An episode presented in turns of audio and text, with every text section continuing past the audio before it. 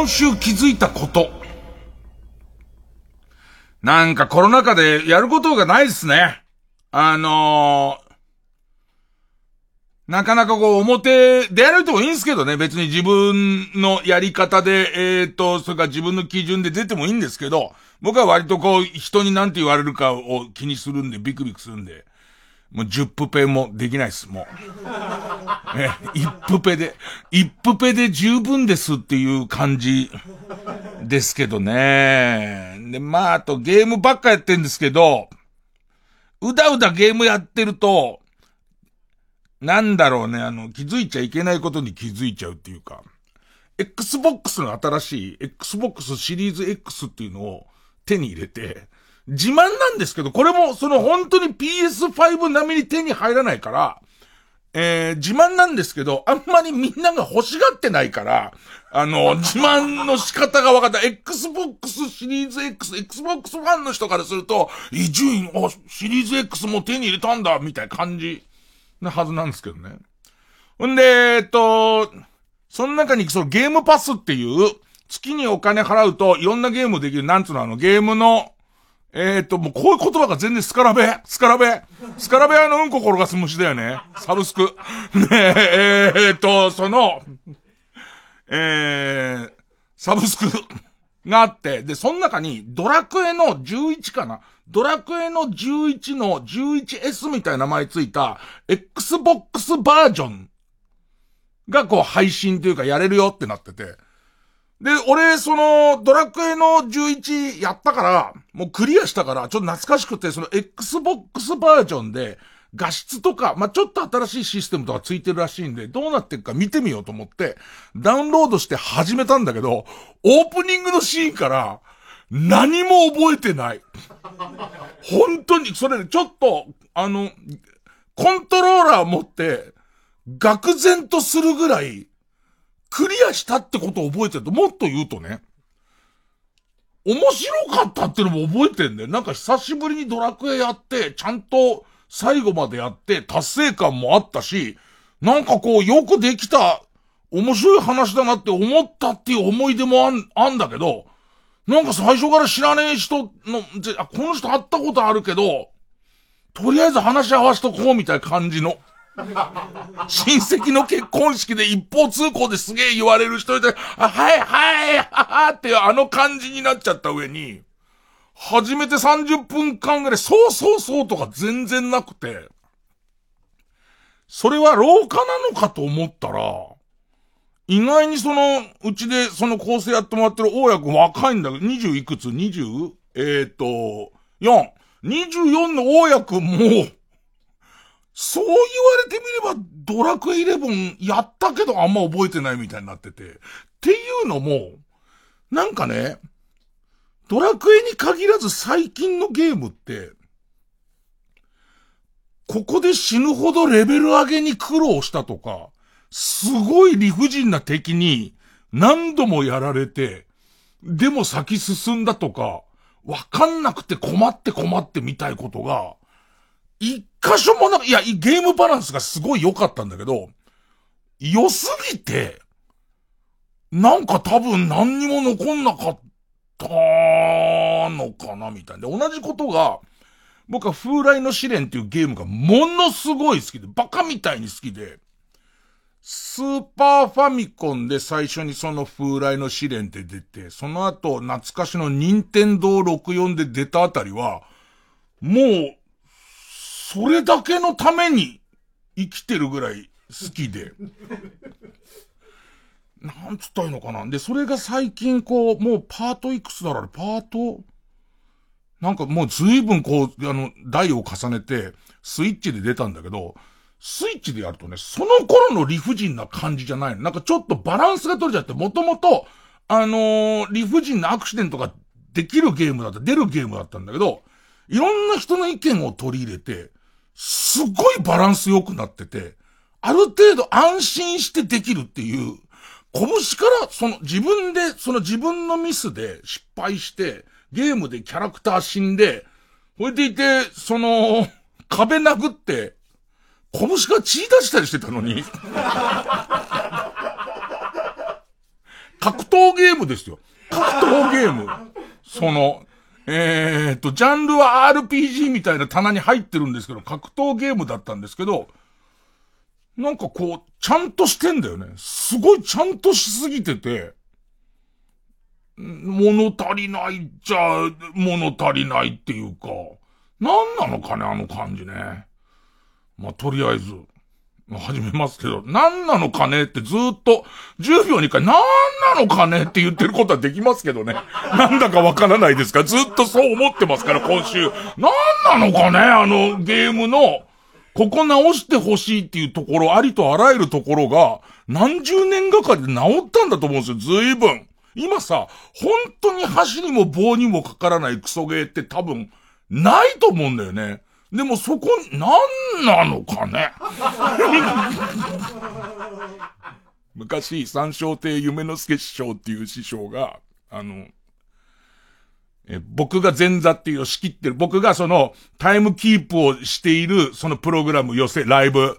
で、えっ、ー、と、三笑亭夢之助師匠が入ってて、三笑亭夢之助師匠の出番の次の師匠が、えっ、ー、と、遅刻してるっていう。で、そういう時は、その落語、寄せの決まりで、この、僕が前座、前座の僕が、えー、夢之助師匠にすいませんっていう、あの、次の人が入ってないで繋いでほしいですっていう。言うと、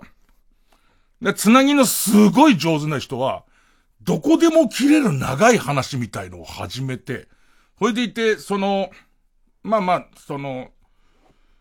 師匠必ずこう、着物の上から羽織と着てくんですけど、舞台上がったら羽織をこう、おもむろに脱いで、で、えっと、舞台袖の方にポーンって投げておいて、で、羽織が出口、その舞台の出口のところに引っかかってるような状態で、その長くも短くもできる落語を始めて、で、次の人のスタンバイができたら羽織を引くっつって前座が引くと、あ、なくなったなってことは次の人入ったのねって言うんで、そこから、えっ、ー、と、こう、霧のいいとこでこの後こういうことになる何々というお話の上でございますって終わったりとか、すごい人になると、二つの話を、あとこんな話もありましてね、つってこう、まだ来てない時繋ぐ、こう、さらに長くするみたいなことをするって落語界のこう、ルールっていうか、落語の寄せというライブの伝統的なやり方なんですけど、夢之助師匠に、次の人が入ってないんで、つなぎでお願いしますって言ったのに、急にジュゲムを始めて、ジュゲムって前座がやる話だからすげえ短いんだけど、なんだこの人と思ったら、終盤ジュゲムって、あのジュゲムジュゲムって長い話をつけられた子供、子供を、まあ、それ夢の助師匠のバージョンは、えっ、ー、と、呼びに来る。朝呼びに来て、ジュゲム、ジュゲム、五校のすり切れ、なんたれかんたれ、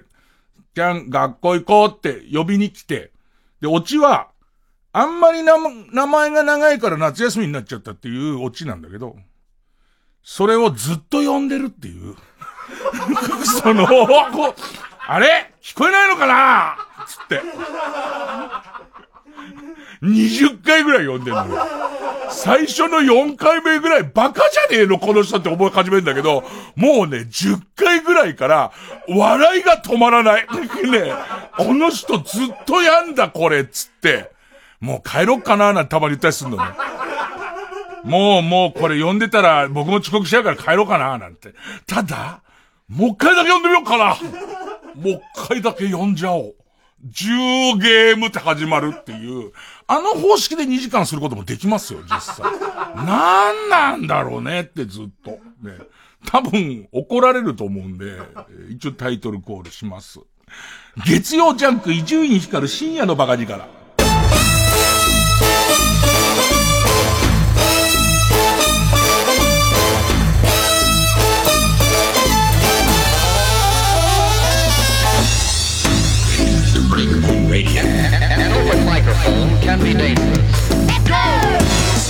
えー、そうですね。あとね、アマちゃん見たんですよ、アマちゃん。あの、最終話も結局のところ、次の日の朝の番組やって、で、えっと、僕としては、先週の番組で、えー、生放送、この生放送始まる寸前に、えー、っと、アマちゃんの最終回、寸止めで止めてっていう。ね。もう、あの、例に噂に聞くアマロスっていうのが怖いからって、アマロスに怯えて、えっ、ー、と、寸止めで止めましたっていうすごい面白いやつだと思ってて。あんまだったじゃん、なんか。なんかその得体の知れないアマロスっていうものを大きく捉えすぎて、すごい震えてるっていうことがすごい面白いと思って。だってさ、156話中155話見て急にブレーキかけてんだよ。でいて、もうアマロスこじらして死んじゃうかもしれないみたいになってるところから、何か自分のコテンション上がってきたら、アマロスの症状みたいなのあるじゃん。死に至る症状みたいな。多分先週の段階で、それで浮かんできたのが体中に反転が出てみたいな、こう、話まではしたんだけど、なんか違うっていう、あんまり面白くないって。あんまり面白くない要因は分析すればいっぱいあって、その、アマロスっていう精神ってしかも流行りもすっかり終わった。ね。えって言って、結果別に過ぎてみれば何でもないじゃん、アマロスも何も。アマロスもタモロスも何でもないじゃん。そのやつを引っ張り出してきて、今怯えてんだ、みたいところから、その、えっ、ー、と、精神的にぽっかり、えー、空間が空いたような状態を病名っぽく言ってたやつを、本当の奇病みたいにボケていくっていうのを頭に考えてるうちに、今コロナだからさ、あんま面白くないんだよね。病気が進行していくみたいな。でいて、その症状の一部でもコロナに似ちゃうと、もう取り返しがつかないってなってったら、せっかくあんな時間かけてやってる、あの、面白いやつが全然面白くなくて。それで、朝の番組でもちょっとアマロスになっちゃうの怖いから止めてんです、みたいなのも、うん、あ、そう、みたいな。今更アマロスなんてのやつは帰ってこないから、ね、じゃあもう、見ちゃおうっつったら普通だよ。別に普通、みんなと違って、その、あの、丹精込めてやってねえから、こっちは。ね、促成栽培で見たやつだから、ね。そんなにロスもない、そうですかっていう感じで、えっと、あの、面白い話だったな、あともっと言えば、当時ちゃんと見ればよかったな、みたいなあって。で、その後に、先週の朝のラジオで、今度、アマちゃん終わったら伊集院何見た方がいいみたいな、あのー、話。で、えっと、メールを募集して、いっぱいこの朝の連続テレビ小説が面白いとかすごい進めてもらって、で、進め方もうまいから、大河とか、テレビ小説とか、あとアニメとか、これ見たらどうですかっていうのもらって、じゃあこの、えっ、ー、と、アマロス以降の、ね、えー、日々の楽しみに何見ようかと思って、結局、ひよっことゲゲゲの女房、ちょっとこうトライアルみたいにして、2週間分ぐらい。だからあの頃は、月堂だから、12話分ぐらい見て、もしくは1週間見て、いろんなやつを1週間ずつ見て、勝ち抜き戦みたいにしとこうかな、みたいな。あの、これはじゃあ次の1週間見るみたいにやってって最終的に何見ようっつって。で、ひよっこ、ゲゲゲの女房、満腹みたいな話。で、いざ始めようと思って、気づいたんだけど、こういうことよくあるんだけど、自分でも元々の面白さの本質を忘れるっていう、今、アマちゃんを見るっていう悪ふざけじゃん。ね、そもそも。え、今ですかっていう。今、アマちゃん見てんですかっていう悪ふざけの要素が、すごいゼロになってて、朝の連続テレビ小説の名作の見逃したものをちゃんと見たい人っていう、はって気づいたんだよね。はって気づいたら、え、そういうんじゃないじゃんっていう。今、ジェジェジェっていう感じのやつじゃん。ね。それをなんか、最終的になんか落ち着いてった先が、アナウンサーの竹内かなえさんから、今やってるやつ、なんだっけ？おちょわ。ねえ、えっと、おちょわは多分昔どっか横浜ベイだかロッテにいた外国人選手だよね。一人何今やってるやつ？ね。森本一人だもんね。森本一人の話もすごいこういろんな、いろん、おちょやん。おし、おし、おちょやん。結局、おちょやんを今から追いついたらいいんじゃない？みたいなアドバイスもらっちゃったもんだから、もうそうすると、はい、な、朝ドラマ見てるっていうだけの人だから、それは違うんだよねっていう。なんだよ、おちょやんが思い出したけど、オチョアがどこの選手でどんな選手だったのかが、アレックス・オチョアだっけさあ、えー、君島大空で、やけどに雨。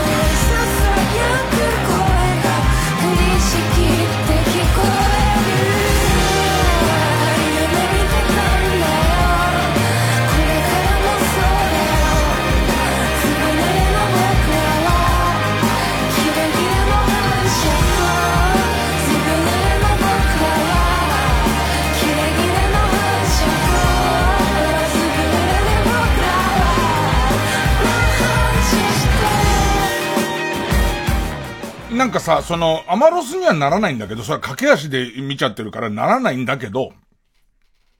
でもやっぱりなんかこう感動するのは、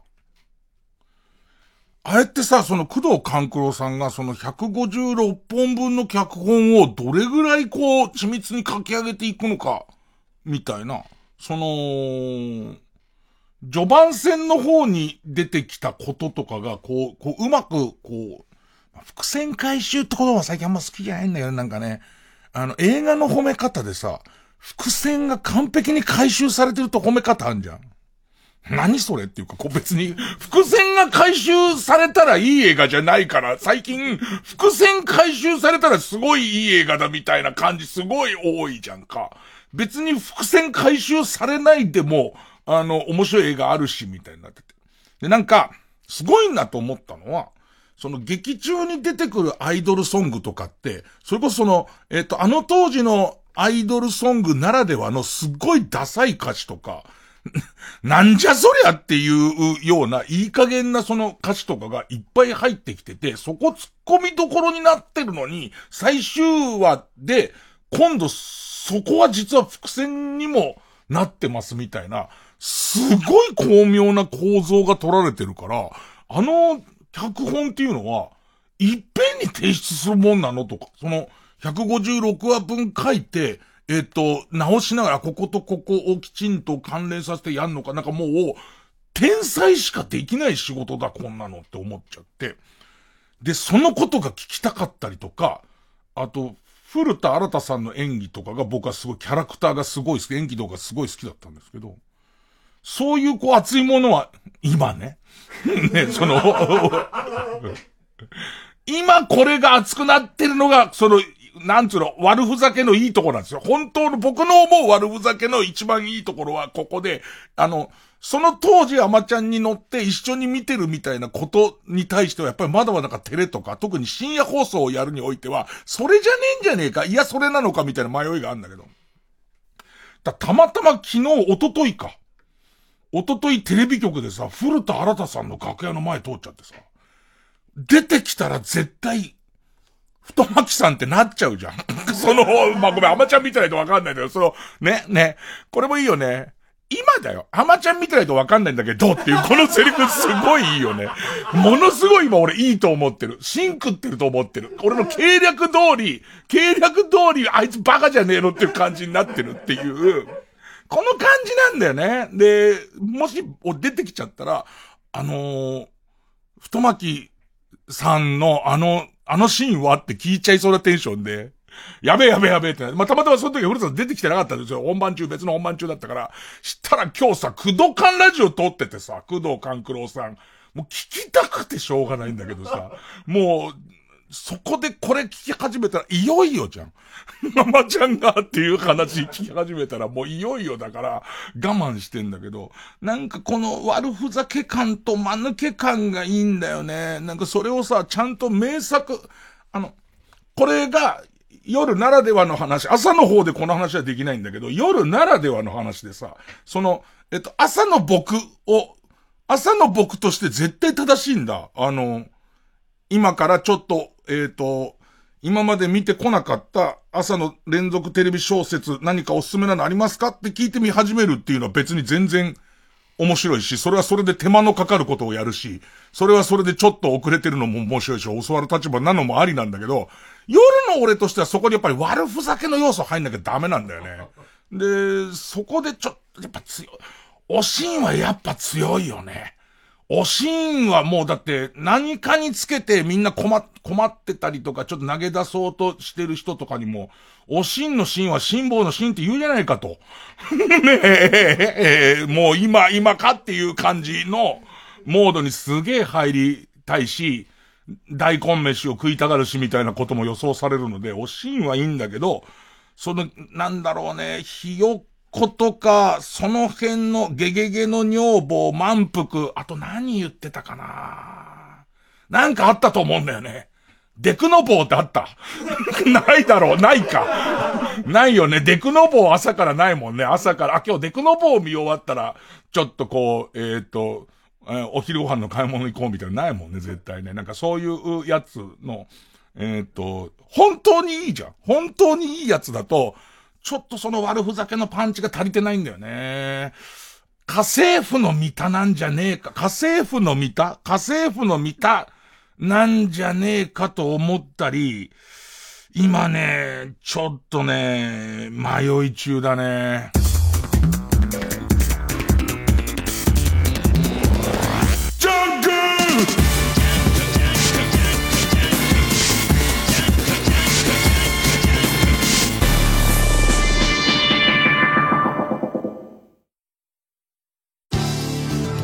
TBS ラジオ JUNK。この時間は小学館中外製薬マルハニチロ伊藤園ホテルズ総合人材サービス新生梱包他各社の提供でお送りします。ゲームでは魔王を倒したらハッピーエンドだけど勇者たちの人生は終わらない。この物語はエンディングから始まる宝島社この漫画がすごい男編第2位早々のフリーレンコミックス発売中小学館あなたは中外製薬に入団して何伝えたいの？僕は医療の未来を。勝手やな、お前は。適当でいいんだよ。オーディションなんて適当なんだから。適当に選ばれたんですか僕？あのな、そこは厳しく先着順だよ。え、早めに申し込んどいてよかった。だろう。あの、他に何人ぐらい応募されたんですか？それは発送をもって代えさせてもらおうよ。TBS ラジオ主催みんなで作る復興コンサート2021サポーテッドバイ KDDI 仙台フィルと加藤登紀子の夢の共演。3月7日日曜日宮城県名取市文化会館で開催します。チケット販売中。詳しくは TBS ラジオイベントサイトをチェック。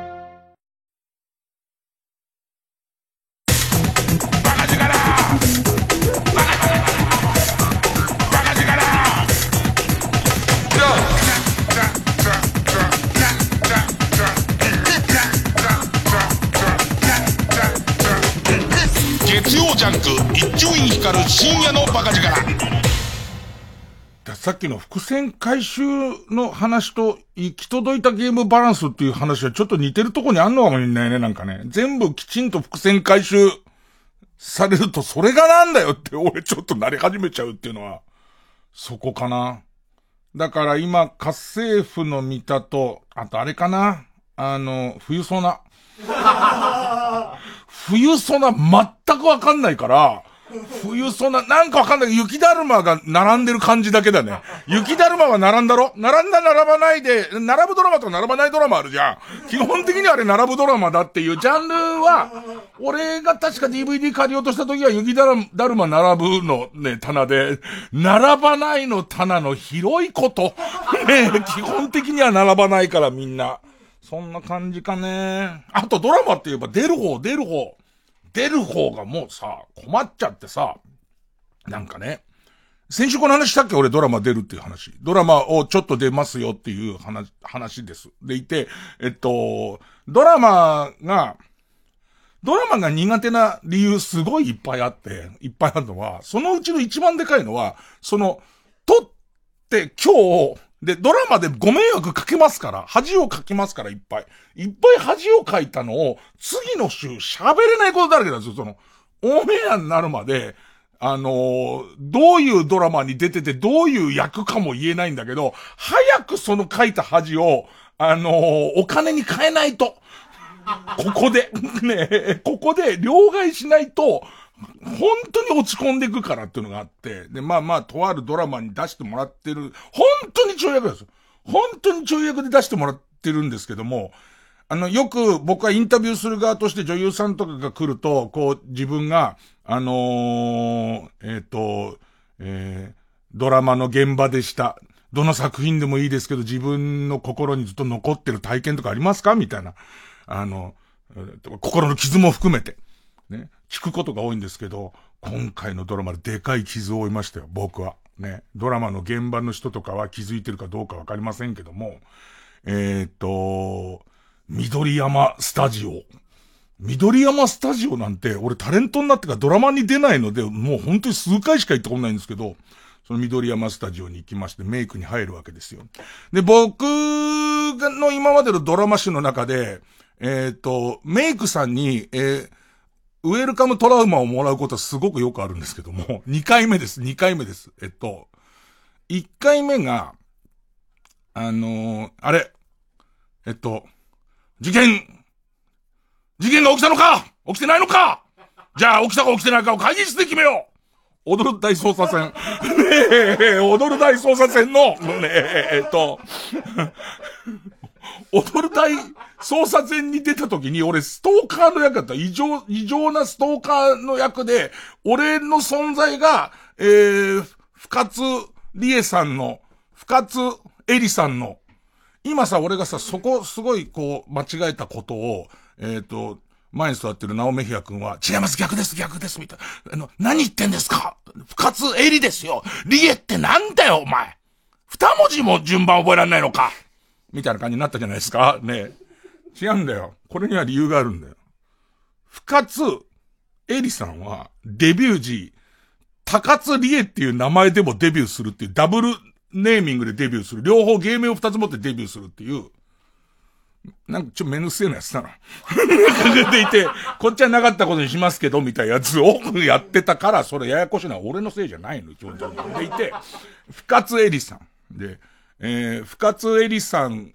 俺はもう出てないのに、その深津絵里さんは俺に追いかけ回されたことがトラウマで、ずっとこう、なんか夜とか怯えてるみたいな設定で、後で、俺すげえ得したみたいな。出てない時にも何かちょっとだけ、あの、ポイントが振り込まれてる感じっていうんで、後で得したっていう。で、そういう台本を理解しないままこっちは出てますから、言われた通りにしかやりませんから。で、出た時にメイクさんが、ずっといろいろ考えた結果、あのー、もうかん、もうトップクラスのやべえ、えー、ストーカーの役を、ノーメイクでいきましょうっていう。ちょっと待って、何度か塗ってはクレージングして、こうじゃないなとか、目のクマ入れたり、こうじゃないなって言った結果、メイクさんが、監督ノーメイクでいきましょうよしっていう、ね。スタート、スタートで、ウェルカム、ね。ウェルカムトラ、悪口だよね、これね。初めて会ってんですよ、この人が。今回もそれクラスのがあったんですよ。行きまして、で、僕なん、ちょっと硬い役なんです。硬い上司の役なんですけど、役で、いつも違う髪型するじゃないですか。ヘアメイクさんが、ヘアメイクさんがどうしますかみたいなことを言われるんだけど、僕はプロに任せたいです。いつもそうなんですよ。よくね、メイクさんで、よ、メイクさんあるあるなんですけど、タレントで言うと、えっと、最後、眉毛足しますかっていう人いるのね。もうそれは、お前が気も、足さねえと気持ち悪いな、お前の面はっていう、見られたもんじゃねえなって、うわ気持ち悪い。ちょっと待ってくださいね。って言うんなら足してくれればいいじゃん。俺の中ではあなたの責任だから、その俺の、俺の管轄じゃないから、こんなもん。俺の前、ま、あの、前を足すか足さないかとか、ドーラン濃いめにしますかとかも、あなたがメイクとして入ってる以上は、あなたの管轄なんですっていう、ね。えっ、ー、と、リアルなペインティングで額にもう一個目を描きますか？でも、それあなたがそう思うならそうしてくださいっていうことなんです、僕から。僕からしてみたら、ね。えっ、ー、と鼻の穴のところにでっかい輪っかをつけて、そこから鎖をつないで、スタジオまでゆっくり引っ張っていきましょうかって言われたら、機能としてならば迷子にはならないから大丈夫です。そうした方が、この番組に出るにあたっていいと思うなら、それはあなたの管轄ですから、鼻の穴のところに輪っかをつけて、その先に、その鎖をつけるのも結構ですけど、ただ、ちょっと問題なのは、鎖をつけるってなった時には、小道具さんの管轄の可能性があるので、それはそっちで話し合ってください、みたいなことで、僕の中にはない、特に、ましてやバラエティじゃなくて、ドラマのそのメイクに関しては、僕の好みはないわけですよ。だから、えっ、ー、と、その、さっき言ってた、えー、ストーカーの、え、そのメイクどうしますかっていう対して、ここから組み立てていくタイプの俳優さんもいるのね。自分はこういう、えっ、ー、と、バックボーンがあると思ってからこここうしてくださいとか、いう人はいるんだけど、俺自体はどうぞ任せてくださいだから、ああいう無駄な傷つき方をするわけ。どうぞって言った時に、そのままの顔で OK っていうことは、そのままの面で凶悪なストーカー面だからっていう、いつもはメイクでごまかしてるけどねっていう、ね、ね、その感じですけど。で、あのー、今回もそれをやるのにあたって、もうお任せなんです。こっち側からは。その、えっと、僕からは好みはないでお任せなんですけど、そしたらこうお任せでメイクしてくれるじゃないそこまではいいんですけど、何やらいつもしない工程をしてるんですね。で、それが、頭の地肌を少しパウダーで黒く塗ってんのよ。もう一度もその自覚がないから。その自分の中で薄いとは思って、ずっとこれ昔から薄い意識はあるんだけれども、え、お任せするとそこパウダーかけんだみたいな、パウダーやってくんだってことに、俺本当に愕然としちゃって。ああ、わかんないけど、みんな黙ってたけど、みんな黙ってたけど、パウダーなんだって、もう、もう俺は、パウダーな人なんだっていうことには、いつもしない髪型だからっていうのはあるんだけど、もうそのことショックでセリフなんか全部飛んでますよ。それもなんか気利かしてパウダーやってんです。ほんで、俺なんか思わずなんか見たことないやつをやってるから、なんかスポンジみたいのやって、その自分のつむじの周りぐらいのところ、まあそこに分け目を作った分け目のところをパヒパヒパフパフやってから、何や、な、受粉でもされてんのかと思って。何お前メイク、メイクだよね受粉じゃないよねっていう。あなたの肩書きがミツバチだったらそれはしょうがないけども、メイク何やってんパフパフ何やってんだと思ったら、ちょっとき、何やってんですか？あ、ちょっと地肌の、を少し、目立つところ、みたいな。うわ、こいつみたいな。ねえ。あ、ハゲてっからではなく、えっと、あの、えっと、あの、分け目の地肌の、みたいな。それで心ざっくりいかれてるか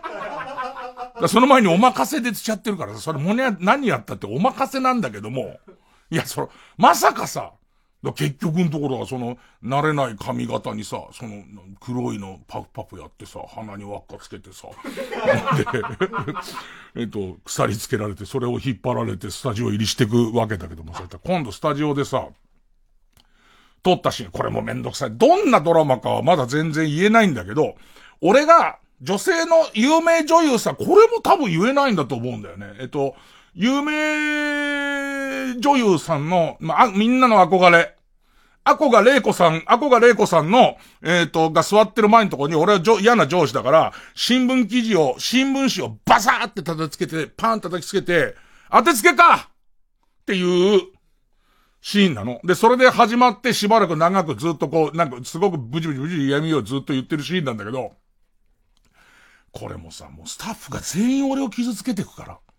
多分要するに何でしょうね。あの、俳優でもないやつがどの面下げて俺らの写真に出るつもりなんだっていう、そういうことでしょうね、きっとね。ええー、で、えっと、最初一応お芝居だけちょっとやってみましょうか、みたいなことになるわけですよ。で、ざっとこうお芝居ってこれでバサーってやって、で、行って、なんか、ああだこうだ、つって。えー、これ俺の当てつけか？そのと、ああだこうだ、なんだこうだ。あっ、と、あ、もうら、つって、じゃあ、さあ、うわ、だこでやろせー、びちょびちょだびちょびちょだ、俺はいつもびちょびちょだくそがーつって。ねえ、まあ一旦こうやってカットつって、一切そんなセリフないですよ。あ、すいません、アドリブで、なんつって、それを、やって始まるんだけど、そうすると、こう、カメラ、カメラの位置が全部決まったら、あのー、カメラの角度的に邪魔になんなければ何カメもいっぺんに回すんで、で、一番最初、その女性のアコが玲子さんの、えー、が、えー、黙って座ってる机の前のところに、バシャーってその、えっ、ー、と、新聞紙を置く、叩きつけると、広がって、ちょうど、俺の、に当てつけ、その人が書いた、俺に当てつけの記事がバッて広がってる。で、それを、机の、何にもない机のところにそれがバサッと広がったところがまずスタートで、その後芝居は引きのカメラで撮っていくみたいな手順なわけ。ね。ほで、じゃあ、一応、あの、カメラの動きもやりながらテストしますってやって、よーーいまだだよ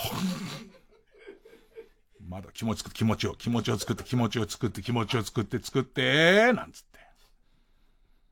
15分ぐらいできるけど、夢の助方式でできますけど。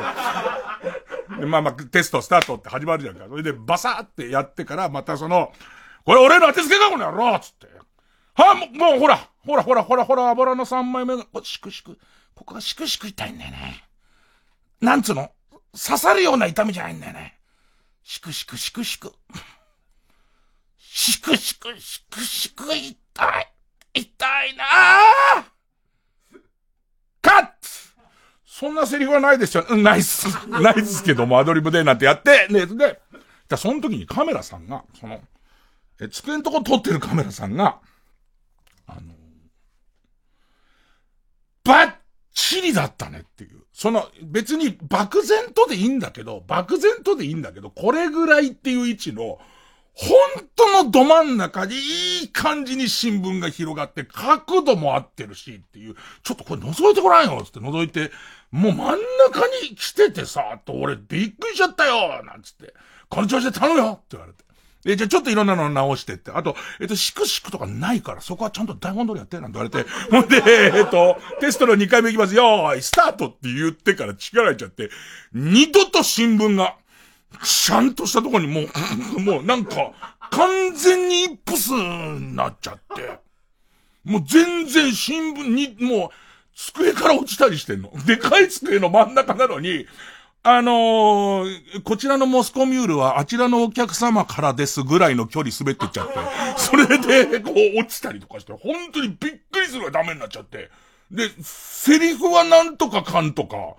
うまくいってんだけど、投げんのが全然もうな、一番最初のしょっぱなに褒められちゃったもんだからもう投げられなくなっちゃって、何度やってもうまくいかないわけ。それで一応カメラも全部できたから、じゃあ本番テストで本番同然のテストってやった時に、パッって言ったらバサって広がって、完璧なとこ行ったの。ほいで、セーブ全部飛んじゃって、今度。メガガの行ったと思った。だけど、最後にこの完璧な感触出てるからっていう。でいて、俺の悪い癖は、これは俳優道では絶対やっちゃいけないんだけど、途中で噛もうが何しようが、監督がストップかけないと、カットって言わない限りは途中でやめたりとかして絶対いけないっていうところを、すぐしょぼくれちゃってやめがちなんだけど、やめないまでも、ほやほやベルベルヘヘってなっちゃうんだけど、もうそれもう一回飛んじゃったからちょっとセリフもう一回入れ直させて本番に行かしてくださいつって本番行くんだけど、一個前でパーフェクト出てるのってどっちに出ると思うその一番最初のプレッシャーから、手前で、中くらいまで戻ってきてくれてるのはいいじゃんか。あ、なんかいい感じになってきたっていう感じでいて、周りも変な感じで俺をもう見てるのどうすんの？みたいな。えー、っとね、野球ファンで言うと、藤波の先発の感じ。そのね、これ野球ファンしかわかんなくてもね、藤波っていうのはすごいピッチャーなんだけど、イップスでちょっとどうしてもフォアボール、デッドボールがやたら出ちゃう時と、もう、魔法のようにいいピッチングする時の差があって、どっちかっていうと最近は後者が多い。その、失敗しちゃうことが多いね。よーいダーッって始まるじゃん。ね。で、一投目で、ーン叩きつけ、叩きつけたら、今まで一回もなかった、半分に折れたまま女優さんの前に収まるっていう、その一切記事が見えないまま、もう、カメラマンも女優さんも俺も全員がもう、もう、何それっていう、頭の中にはもう、何それしかない状態で、あの、あ、うん、当てつけか？なのか？えー、あん。なにだらしのないカットってこれ初めて聞いたね。理由はないっていうね、もうなん。かね、そん。なずっと、ずっと新聞投げてた。で、実はもう俺ほら右肩行ってるじゃん。右肩行ってるから、もう投球数的にはアウトなぐらい新聞投げてん。だけど、ね、俺からしてみればもうダメですっていう、後で多分言われるんです。なんであの時、もう投げられませんって言わなかったんだって、こっちチームの優勝かかってるから、すごい勢いで投げてるけど、まあ、そのドラマが公開される時には、まあ何かのドラマが公開されて、俺が珍しくハゲてないでテレビ出てて、今まででハゲてたんでしょうから、ね、今までハゲてたんでしょうから、ね、珍しく、あれ、伊集院ハゲてないっていう、ね。今面白い、今一番面白い言い方で言うと、ハゲてないっていう言い方で、その、みんなが見てる時に、新聞が叩きつけられたら、あの前後にすごいドラマが、さらなるドラマがあったんだってことだけは、あの、ちゃんと分かってみてほしいですね。月曜ジャンク一位から深夜のバラギから。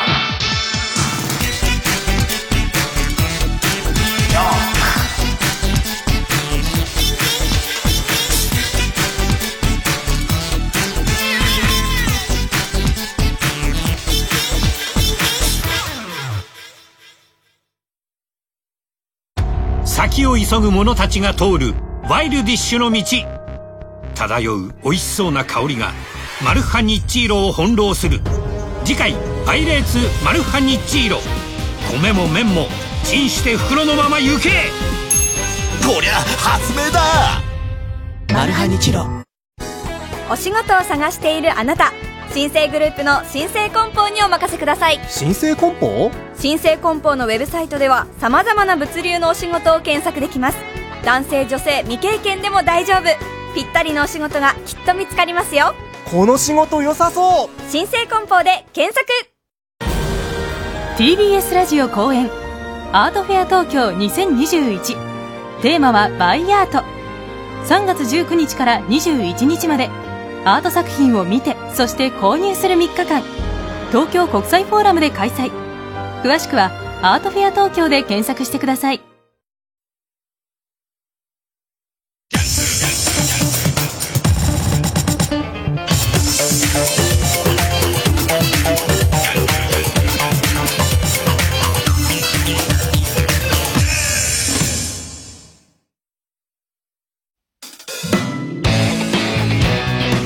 ここでリグレットガールの「グッドバイ」をお聴きください。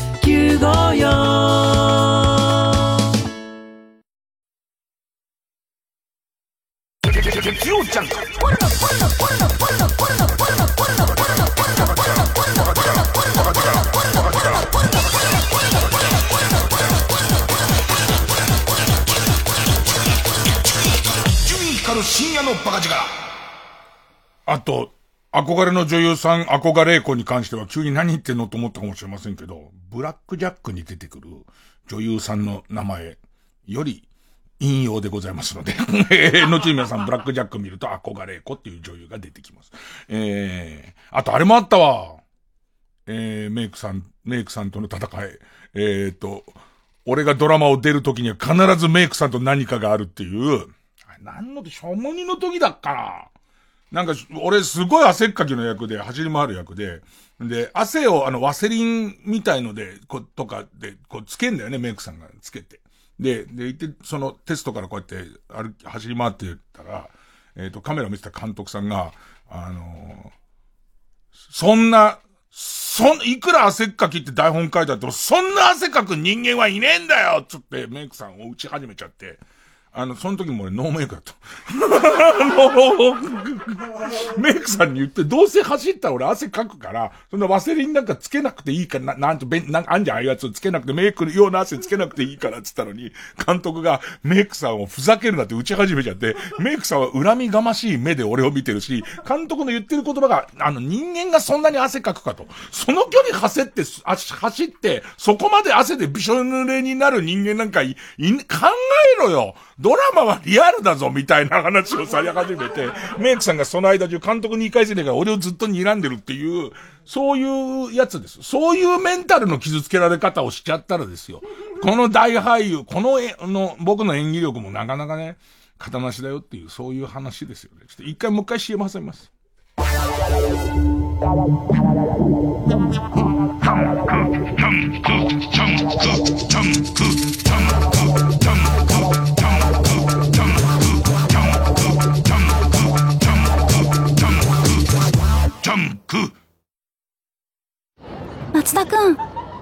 かったら、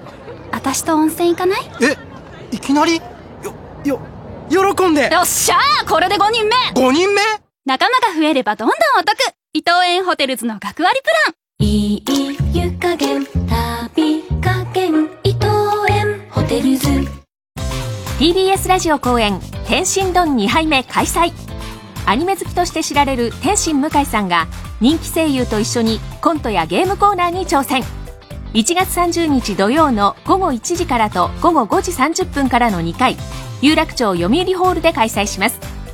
来場チケット税込6300円配信チケット税込3500円 E プラスにて好評販売中。出演は伊藤健人寺島淳太熊谷健太郎千葉翔也。司会は向井聖太郎でお送りします。詳しくは TBS ラジオのホームページイベントページをご覧ください。TBS ラジオジャンク。この時間は小学館中外製薬マルハニチロ伊藤園ホテルズ総合人材サービス新生梱包他各社の提供でお送りしました。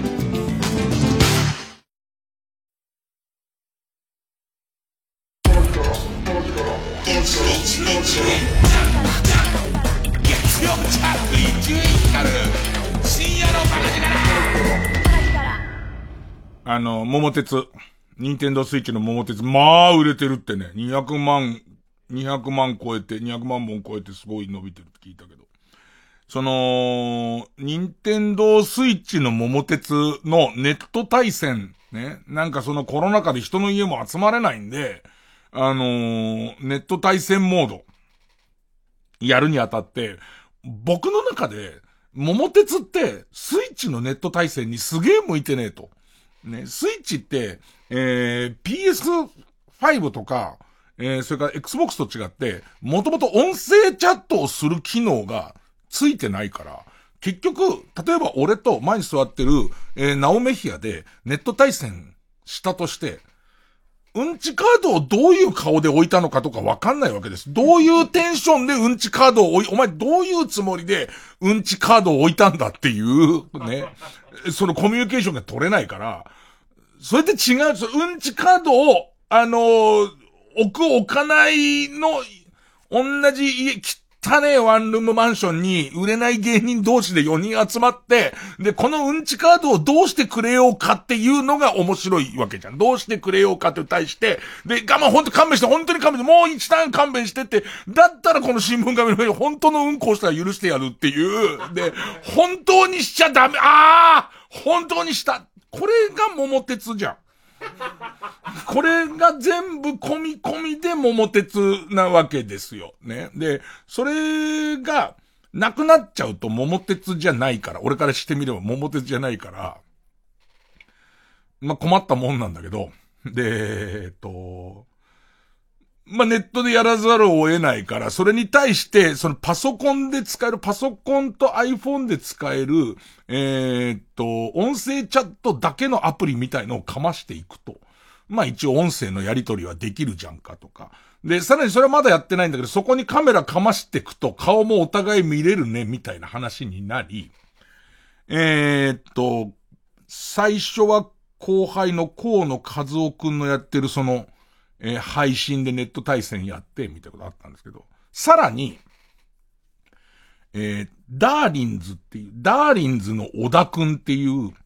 彼も意外に桃鉄をやる。で、彼はパソコンを持ってないんですよ。パソコン持ってないし、ネット配信とかまして YouTube とかやってない人なんですけど、を誘って、で、えっと、もう一人、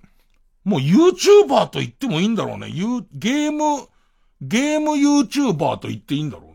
ホリプロの後輩の三田寺りさちゃんっていう女の子のまあアイドルちゃん、もういくつだ、20代後半ぐらいになった女の子が、まあ自分でもネット配信やってて、一緒にやることになって、4人でこう、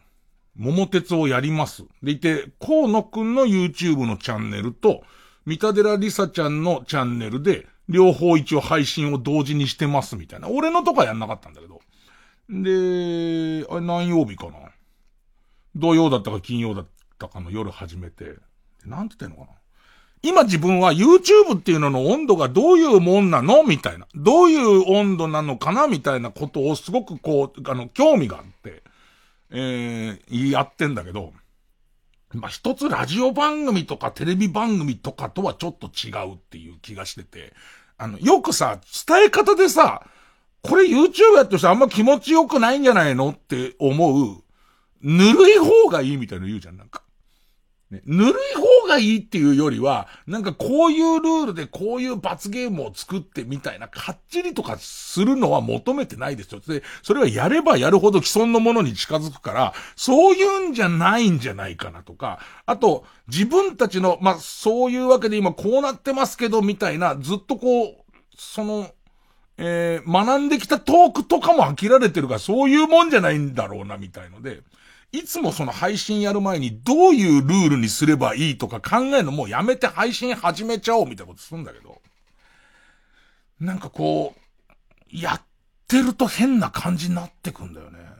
ダーリンズの小田くんはもうすぐ横に彼女いて、芋焼酎飲みながら、時々カランカラって言いながらやって、普通にやって、普通に、それこそ芸人同士が家にいる感じでやってて、河野くんは、その YouTube を自分もやってるから、例えば河野くんとこにスーパーチャットみたいので、おひねり500円とか来ると、あざーすみたいな。なんか、で、あの、あいつも、芸人水商売と水商売の方に寄ってるから、その辺も含めてその感じでやってて、で、三田寺りさちゃんはもう完璧なアイドル YouTuber だから、なんかずっとその、え、配信している、そこに集まってくれてる人に向けて、ずっと、ね、えっと、なんか、あの、4月が来ると、4月ですなんて可愛くそっち側に言いながら、えっ、と、えー、今、えー、誰々さんに意地悪されちゃいましたみたいなのをこうやってやってるわけ。でいて、俺は俺で、なんだかこれは、放送でもないけど人は見ているし、みたいなとか、やっぱり引っかかってて。で、でも小田は飲んでるじゃん、みたいな。だ家の感じにしていいのかが全然わからないまま、どんどん時間が経ってくるんだよ。で、最初に設定した8年っていうプレイが、ちょっと長すぎたせいで、時間が5時間とかかかんのよ、これ。で、まあ、ちょっと一回 CM 入れますわ。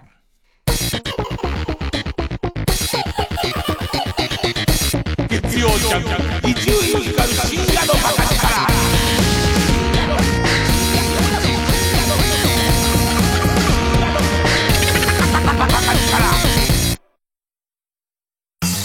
力。宇賀なつみです。毎週水曜夜9時からお送りしている展開図。1月27日は先月行われたスナック夏美二次会の模様をお届け2021年日本のスタートアップ市場はどんな展開を見せるのかどうぞお楽しみに2021年も毎週土曜日お昼の12時10分頃からはトヨタプレゼンツおぎやはぎの車ビーキあれ？おぎがなんか言いたそうな顔してますよ。おぎどうぞ。まあ、老いじゃなくて牛でした。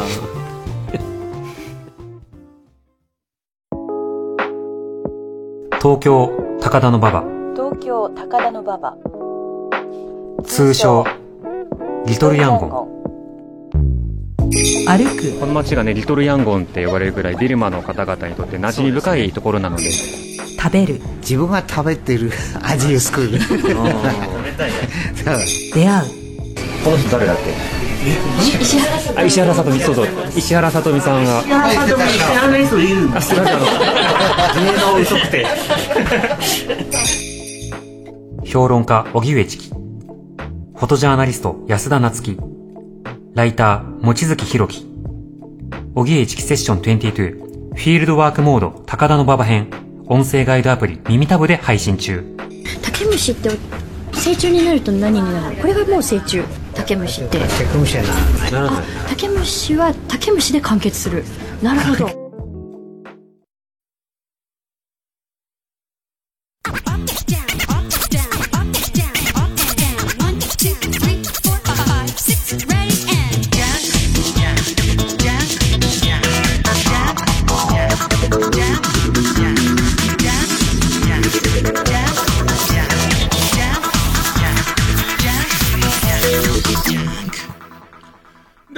立場の違うネット対戦みたいな。だからもうその、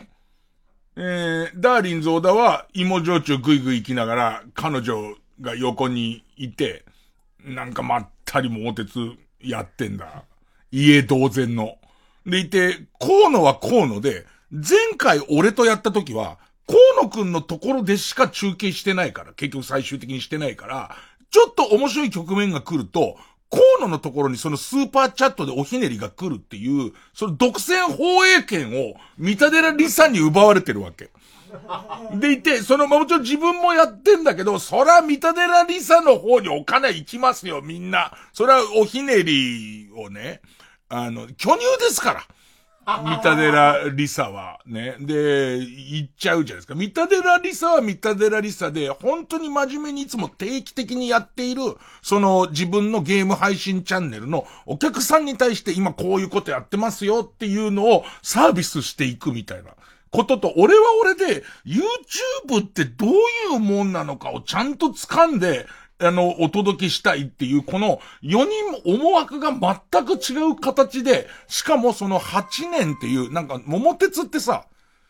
あの、普通にノーマルで始めるのが3年のプレイがまあまあな、その、えっ、と、ボリュームで、前に河野くんとやった時は、河野くん、俺、えー、で、えっ、と、その、小田くん、えー、それからあとコンピューターでやった時には、まあ3年5年だと早すぎたんで、8年でした。8年がめちゃめちゃ長いっていう、この謎のバランスの中で始まったんだけど、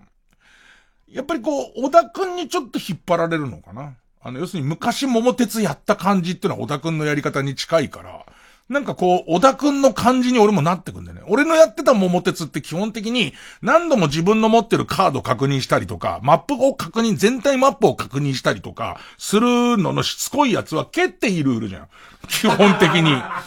早くやれよっていう、こっちかな、こっちかなとか、止まっちゃうところが赤マスになるか青マスになるかで何度も戻ってると、お前ほんといい加減にしろよって言っていいし、ね。もっと言えばそういうとこだよな、お前の売れない理由とか。あと、あの、そういうのをずっと考えてる時のお前の目つきって、お前の親父にそっくりなみたいな、もう、あの、何言ってもいいやつ。何言ってもいい、いいモードが、こうちょっと戻ってくるんだよね。だけどさ、だからさ、えー、例えば河野くんがなんとか、なん、和菓子屋さんみたいのを買うじゃん。そうするとさ、あれだよな、確かお前その和菓子に毒が混入してて大騒ぎになったっていう、あの例の和菓子だろ？とか、なんか河野くんが買ったそういう特産物みたいなやつを、こうディスるパターンってあるじゃんっていう。ああ、あれだよね、人糞で育ててるやつな、みたいな。そういうやつが面白みなんだけど、俺は俺で、ここの、ここでやってる喋りが、そこにこう染みついてるから、特定のお店がモデルになっている可能性の高い、河野くんの河野社長が買ったとはいえ、その地方の人たちからすると、すごい大事なものに毒物が混入したことあったよなっていうギャグを言いそうになるわけ。で、だし、ね、それは、あれ、人糞100%でできてんだろあれ、みたいな話を言いたくなってくる俺がいるんだけど、これは配信をされてるから、どういうところに行くかわからないっていうドキドキとか、あと、大勢の人多分5、6、その時同時で5、6千人の人見てたから、足すと両方足すと見てたから、そんなに見てくださってんなら何かエピソードトークもあるだろうと思って、自分のこう、その、その駅にまつわるエピソードトーク始めんだけれども、その途中で、三田寺リサとかが、6出たとかなってるわけ。今、落ち行くとこだから、ここは。この話は、うわ、6出たってことは目的地着くんじゃねえみたいな、わーってなってく間に、もう俺のトークとか何でもないところに落っこっちゃってたりとかするから、どんどん腹立ってきて、で、最終的になんかだれた感じで、俺もう無言でカキピー食い出して、そうすると聞いてる人からすると、なんだかわかんないけど、ずっとボリボリ、ボリボリ音をしてる、なんかボリボリ落としてるっていう感じの、えー、っと、桃鉄になってった上に、途中から、どんどんこう、その、これはどうやら5時間かかるなってことも分かり始めてるし、大体、元も子もないこと言っちゃうと、桃鉄ってさ、運の要素が強すぎちゃってさ、なんつうの？うんと、誰が勝つとか、あんま関係なくない？なんかね 最、最終点も、持たなくない？負けたくないみたいな意識が5時間も持たなくない？なんか、桃鉄ってさ、終わった後にさ、他のゲームだと感想戦みたいになるけどさ、桃鉄の感想戦ってさ、あの時スリの銀次来たよねっていうだけのことじゃん。要するに来ないようにする方法もないし。ね、だから、なんかこう、途中から例の、何度もカード確認してると、何度カード見てんだよ、みたいな。お前の持ってるカードは特性例カード1枚だけだよ。見ても増えねえよっていう、あのバリ増言モード。すごいなってくるわけ。途中で気づいたのが、YouTube ってやってる今リアルでやってるネットよりも、30秒から1分ぐらい後に、そのお茶の間にっていうか、行ってるんだ。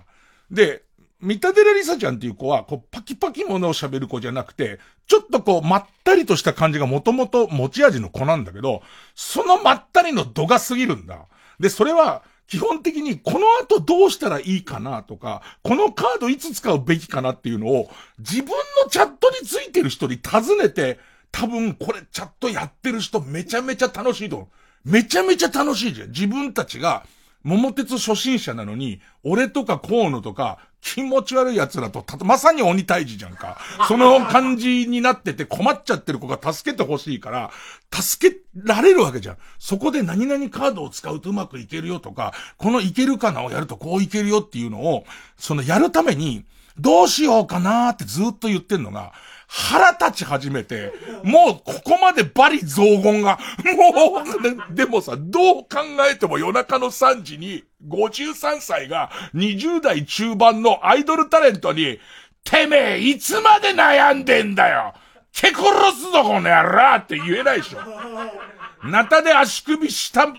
俺、痛さ我慢して切り落として、クール宅急便で送るから、それをてめえのこめ髪に当てることで、俺に蹴られろ、この野郎って、ダメでしょ。ダメじゃん、生配信で。で、も途中から、もう俺は誰と戦ってんだって話になってきて、ね、その、もうこの、俺には見えない、三田寺リサ親衛隊のタッグに、なんかこう、ずっと待ってる感じと、もうかなり小田は泥酔し始めてる感じと、なんだかわかんない。唯一気になった小田のトークが、相方の松本リンスがとある女芸人と付き合っていることを、知ってました？って言われて、伊集院さんも知ってる人ですけど。って言われて、こいつ、桃鉄やってる勢いで変なこと言い出したって思うじゃん、どうやったって。伊集院さんも知ってる女芸人ですよ言い出して、そこ食いついたら、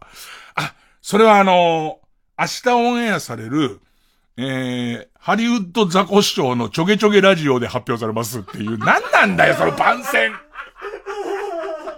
番宣。で、結果付き合ってた相手が U ビームっていう ね、俺もちょげちょげラジオを聞く羽目になるっていう、もうこの、この感じっていう、なんすかこの感じっていう。だから、なん、今後多分、男のメンバーもう一人増やして、殺伐とした感じで、やんのがいいとは思うんだけど、いい正しいやり方だとは思うんだけど、だからかといって俺、その、これは放送だっていうのと、これはまったりしてるところを見てもらうんだっていうところのギアの入れ方が全然わかんないから、俺多分、よく言うさ、そんなこと言ってもネットは自由ですからっていう、すごい雑なアドバイスする人いるじゃん。それは知名度の問題なんだって。ネットも何も別に全然その、YouTube だからこうとか、えっ、ー、と、この、えっ、ー、と、ラジオの生放送だからこう、深夜だからこう、昼だからこうなんていうさ、ないから、だからね、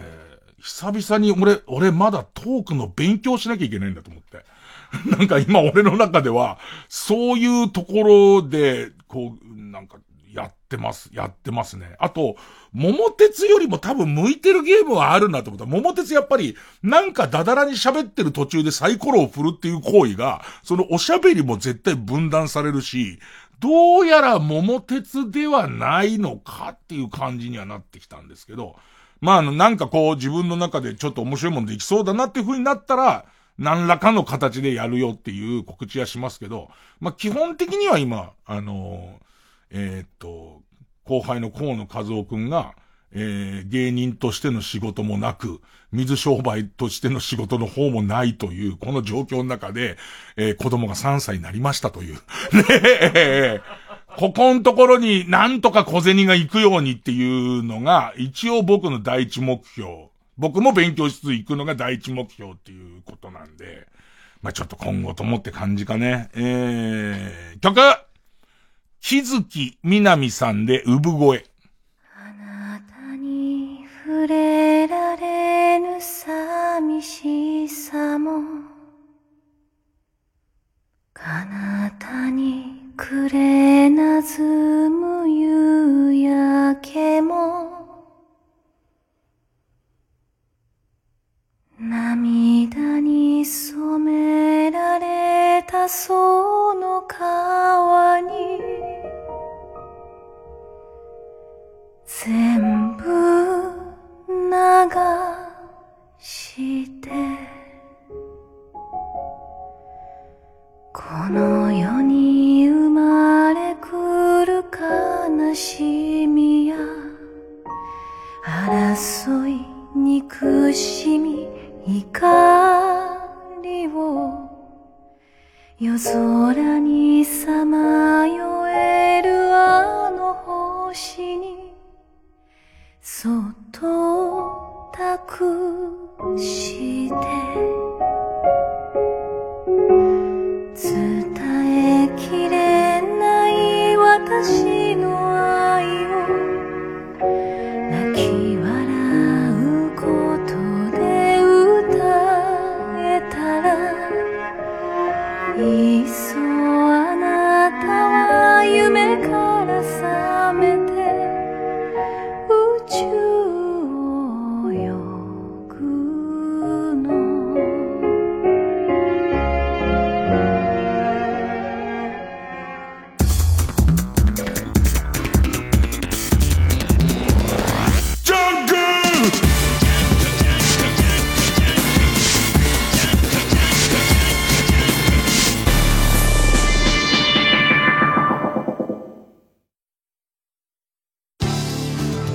TBS ラジオジャンク。この時間は小学館中外製薬マルハニチロ伊藤園ホテルズ総合人材サービス新生梱包他各社の提供でお送りします。あの細野不二彦が芸術とサスペンスそして人間ドラマを華麗に描き出す。メガヒットアート漫画「ギャラリーフェイク」2年ぶりの新刊35巻はオール新作で発売中。6つのエピソードが1話完結で楽しめる。小学館。905FM954AM TBS ラジオ。TBS ラジオ公演加藤登紀子コンサート2021未来への歌。2月11日ティアラ高等大ホールで開催チケットは全席指定6000円。お問い合わせはティアラ高等チケットサービス。0356243333まで。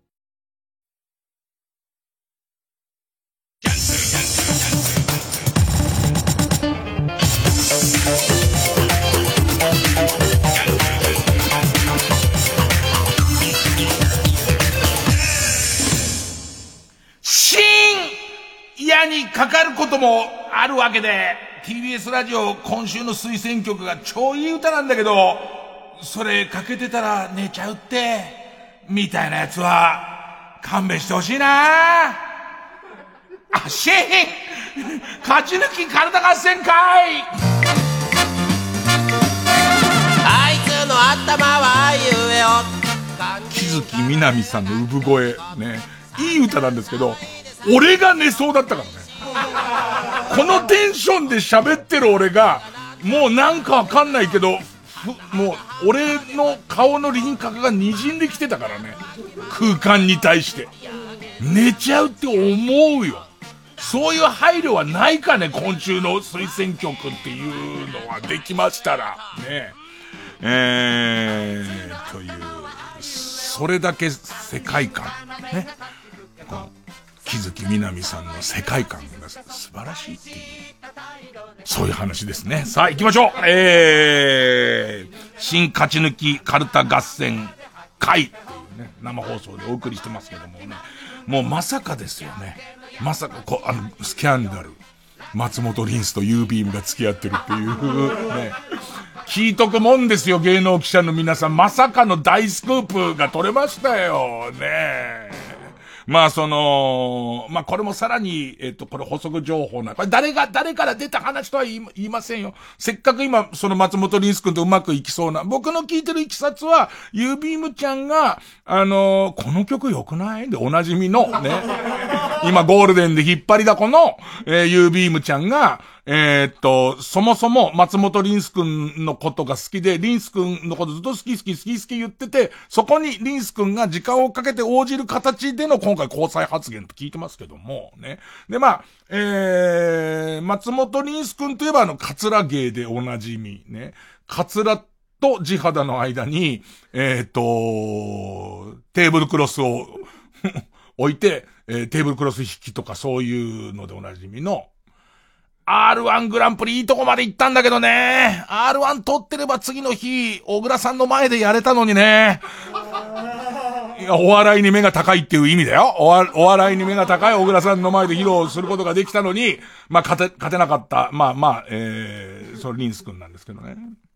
で、ユービームちゃんは僕が聞いた話だと、前に、あの、ふと耳にした話で、それは、えっと、事情通の、えっ、と、ソニーっていう事務所の芸人さんがポロッと言った話なんですけども、えっ、と、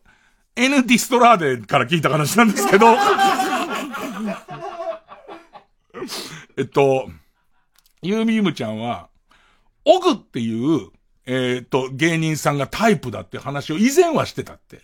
オグっていう芸人も、R1 の決勝行ってるよね。R1 の決勝にハゲネタで出てる ソニーの芸人なんですよ。で、そうすると、この U ビームの好きなタイプが何なんだっていう、R1 に出る人が好きなのか、ソニーの芸人が好きなのか、ハゲが好きなのかわかんないんですよ。で、ただ、いろいろ、こう、その、あの、ネットを調べていくと、さらに前に好きなタイプとして挙げてた人が、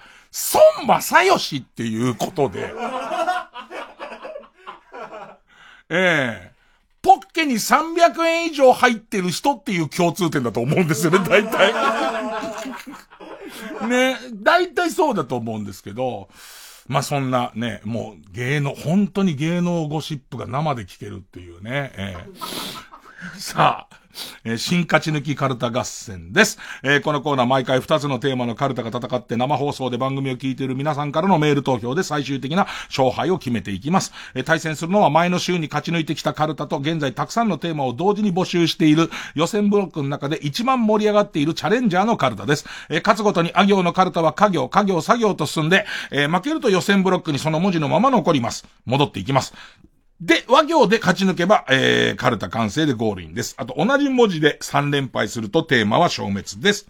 さあ、えー、今週の対戦カード、まずは現在勝ち抜き中のこちらです。えー、ミスター・ビーン。ミスター・ビーンが巻き起こしそうな騒動や失敗がテーマの超面白ミスター・ビーンカルタ。今週は作業のカルタになります。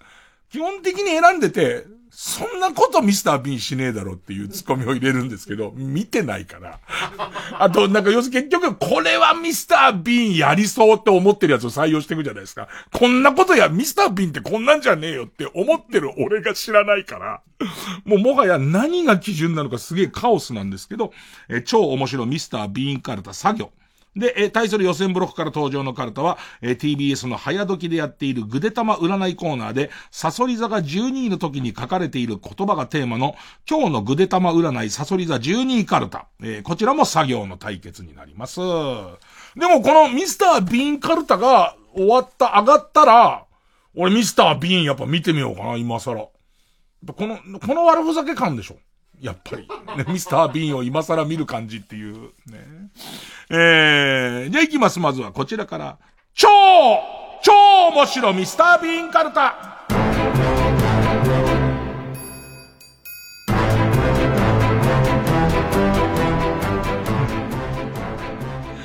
えー、ペンネームマイペース。さ、サーカスの檻から逃げたライオンに追われ、追われ。サーカスの檻から逃げたライオンに追われ、えー、テントの周りをぐるぐるぐるぐる逃げ回っているうちに、いつの間にかビーンがライオンを追いかけている。これは俺の中でのビーンではあります。このシーンは、ビーンがもう必死で逃げるがゆえにライオンを追いかける形になってるっていう、でいて、なんかわかんないけど、後ろからライオンに追われてんだからお前早く行ってくんないと詰まっちゃうよみたいことをライオンにけしかけていく感じ。えー、ペンネームピストルチョコ、さ、337拍子のリズムでケツを開いたり閉じたりするミスター・ビーンという。うーん。これあんのかな？ね。このあたりが俺のの思う、俺の思うミスター・ビーンにはないやつですよね。えー、ペンネーム、おばあちゃんの池袋、さ、サグラダ・ファミリアがついに完成。そこにブレーキの壊れた車に乗ったビーンがものすごい勢いでやってくる。ね、ミニクーパーでしょ俺の中で、なんかミスター・ビーンミニクーパーだけどな。それは合ってる。それは合ってる、ミニクーパー。337拍子のリズムでお尻を開いたり閉じたりする。だいたいさ、337拍子ってなんだよっていうね。すでにね。ねえー、ペンネームてちてち、さ、佐藤浩一主演、三谷幸喜脚本で、ミスター・ビーン・ジャパンがテレ朝で放送決定。佐藤浩一違くない？ねえ。さあだからしょうがないんだけど、佐藤浩一いや、いや、むしろ、むしろあの、アマゾンのやつだけど、むしろ香取慎吾の可能性強くない？ミスター・ビーン・ジャパン。ねえ。もっさあ面白いと思うよ。別に笑うとこじゃない。何何この感じ。何この感じ。ねえ。もうだってそんなの。えー、っと、アマゾンプレミアアマゾンビデオプライムビデオプライムビデオ起動するためにドンって出て、もっすごい面白そうって思うもんね。えー、ペンネーム、じゃがやまりこさ、サイン盗みをしているアストロズのベンチに混じり、楽しそうにゴミ箱を叩くミスター・ビーン。全く違う伝令がバッターボックスに伝わったので、思いっきり空振りをするアルトゥーベ。ねえ、言われてましたからね、サイン盗み問題ね。えー、ペンネーム私は再生紙でできています。さ、財布をどこにしまったのか、ポケットの多い服の上から触っているうちに、いつの間にかセーラー服を脱がさないで踊っているミスター・ビー。あれここかな？ここかな？ってパンパンってやってるうちに薄く後ろから、てってってってれってれってってっていう。うーん。ペンネームポコヤ火山さ。佐藤しおりと街ブラロケに繰り出すミスター・ビーン。しかし、ビーンの一挙手一投足に、佐藤しおりが腹を抱えて動けなくなるぐらい爆笑するので、ロケが全く進まない。あの、もうちょっとノリ的には、そんなのねえよいや待てよ俺ねえっていう、う俺に根拠もねえしって思って選び方が変になってる時に選んだやつが紛れ込んでんだけど、ペンネーム416。さ、サクリファイスと叫びながら子供たちを次々と火に投げ込むミスター・ビーン。昨日面白くてこれが。昨日選んでる時すげえ面白くて、いきなり俺ももう読むなり、あるかそんなのって。ないってそんなのと思ったんだけど、そこによぎった、ないって言い言い切れないよねって。だって見てないんだから、ミスター・ビーン。まあ、これがありになっちゃうと、もうミスター・ビーンは大暴走しますよね。サクリファイスと叫びながら、子供たちを次々と火に投げ込むミスター・ビーン。なんだよ。なんなんだよ。ああ、これもそうですよ。アンクレットに GPS さん。さ、鮭のちゃんちゃん焼きをミニクーパーの中にぶちまけるミスター・ビーンって書いてあるんですよ。多分ごめんね。わかんなくなってたんだと思うの。時間帯によってあるんですよ。時間帯によってわかんなくなっちゃう時が。ん。えー、ペンネームおはようゴージャス。さ、サーカス団で熊の調教を任されたのに、いつの間にか熊と立場が逆転し、熊に鞭で打たれながら甲骨の表情を浮かべるミスター・ビーン。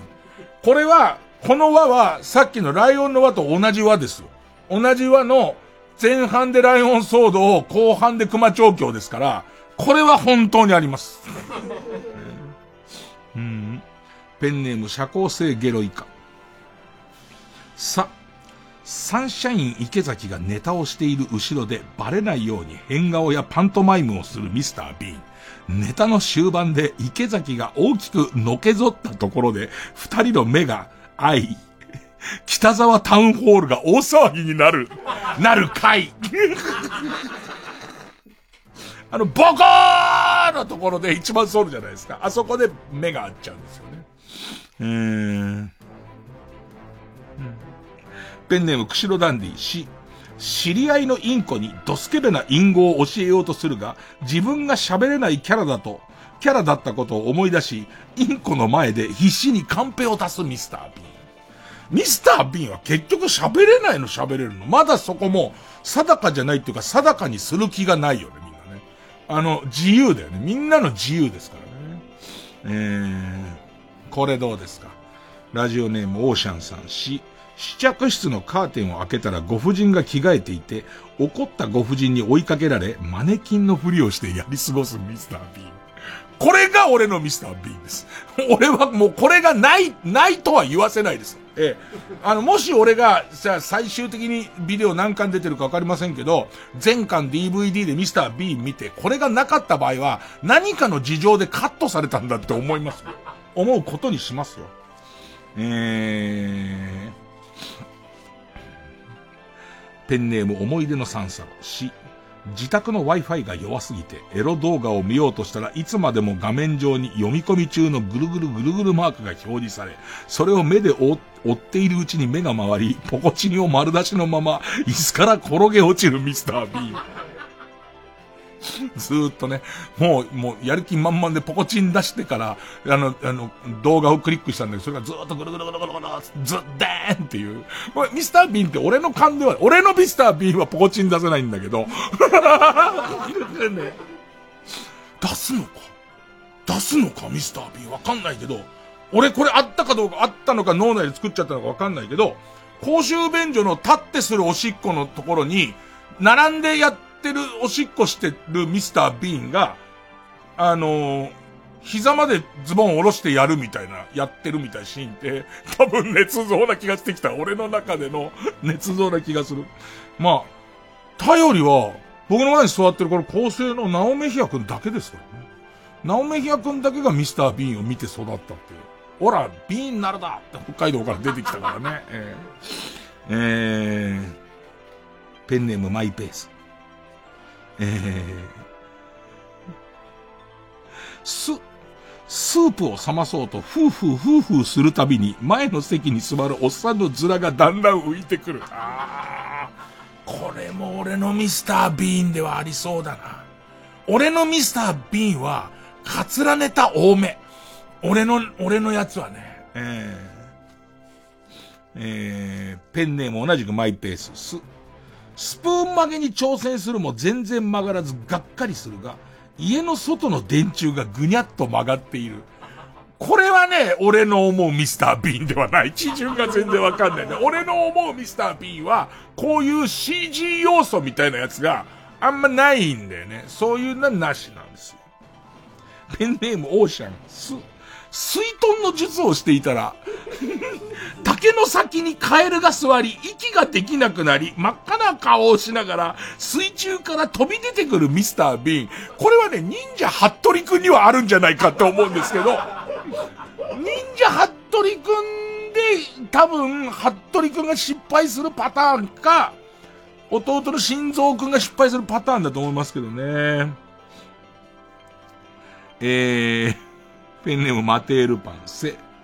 セックス中に奥さんが膣痙攣を起こし、チンコが抜けなくなったので、駅弁状態で会社に出社する。このアダルト要素も、まあでも、イギリスだっけ？ミスター B、イギリスだよね。アダルト要素も、あと駅弁がないんだと思うんですけど。うん。これどうですか？オーシャンさん。せ、戦場で対戦車ロケットランチャーを撃ち込むが、前後逆に持っていて、味方の戦車を爆破する。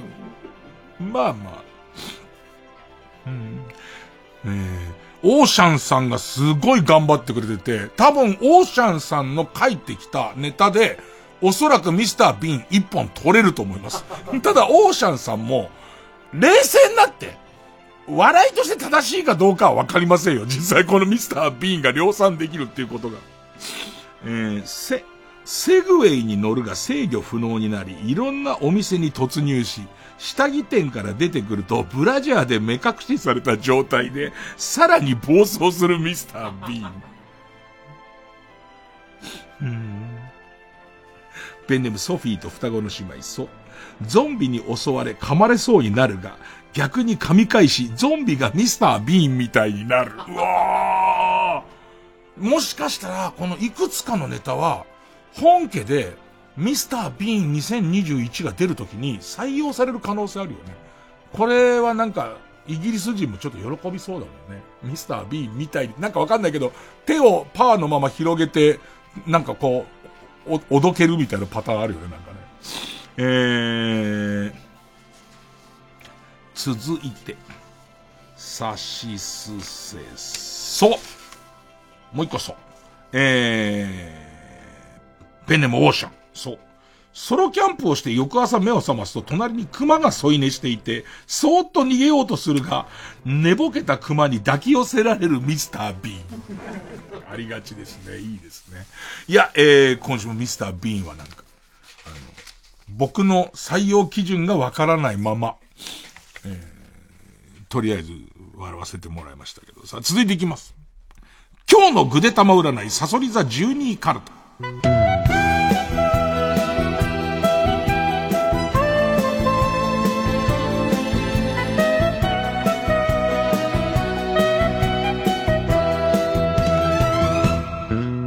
さあ、ちょっと頭を切り替えて、あの、占い番組で、まあ、自分がサソリ座としたとして、1位か12位、12位がサソリ座ですよ、つって。そしたら1位の方は、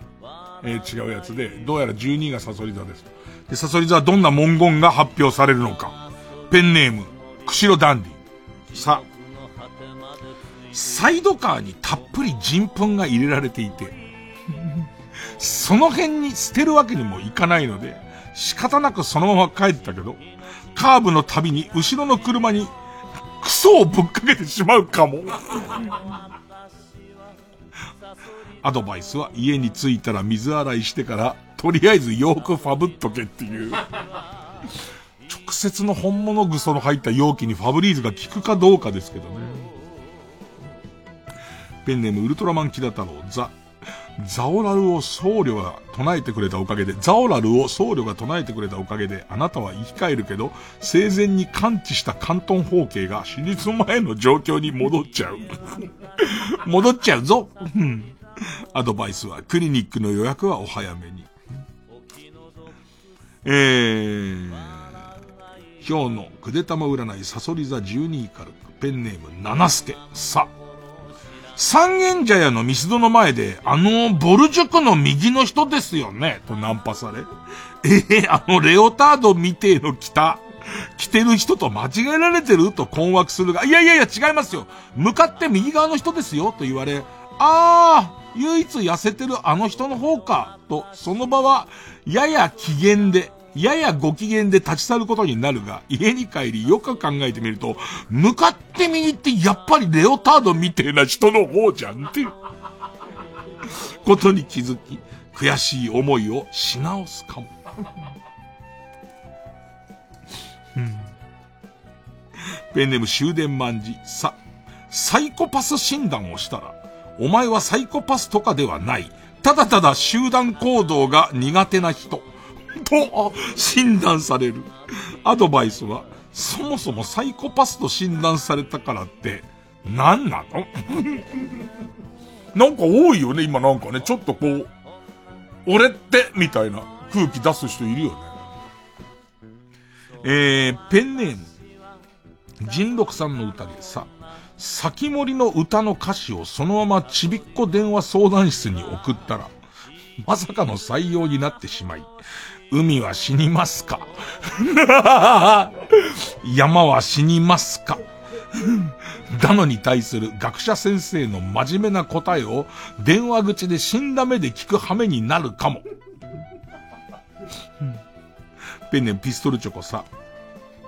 サルゲッチュをリアルでやろうと虫取り網を取って猿山に入ったら、ボスザルに虫取り網を折られ、折れた鋭利な方を肛門にぶっ刺されるかも。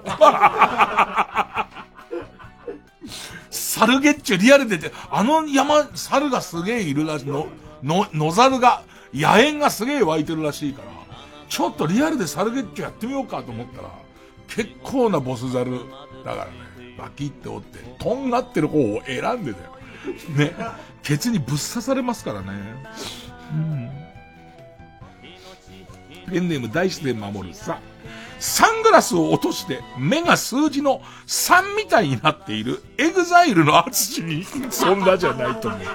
そんなじゃないと思うよ。サングラスパッて落として絶対目は3じゃないと思う。むしろ鋭い眼光を隠すのにサングラスをしてるんだと俺は思うよ。サングラスを落として目が数字の3みたいになっている EXILE の ATSUSHI に、サインくださいと言ったら、今それどころじゃねえよ、殺すぞ。と睨まれたけど、目が3なので、で、ちょっと笑っちゃうのが、目が3なので、全く怖くないかもって書いてあるのね。別にさ、サソリ座12じゃないよね。怖くなきゃいいじゃんって話なんだけど。うーん。アドバイス。本当に殺されかねないので、サングラスをうっかり踏むなよ。ねえー。ペンネもお腹いっぱいさ、3分クッキングを見ていたら、料理の先生が、今日は、おめえの肉団子を作るから家で待ってろ 何をしたんだぼんやり見てたら、画面から自分を指さして、今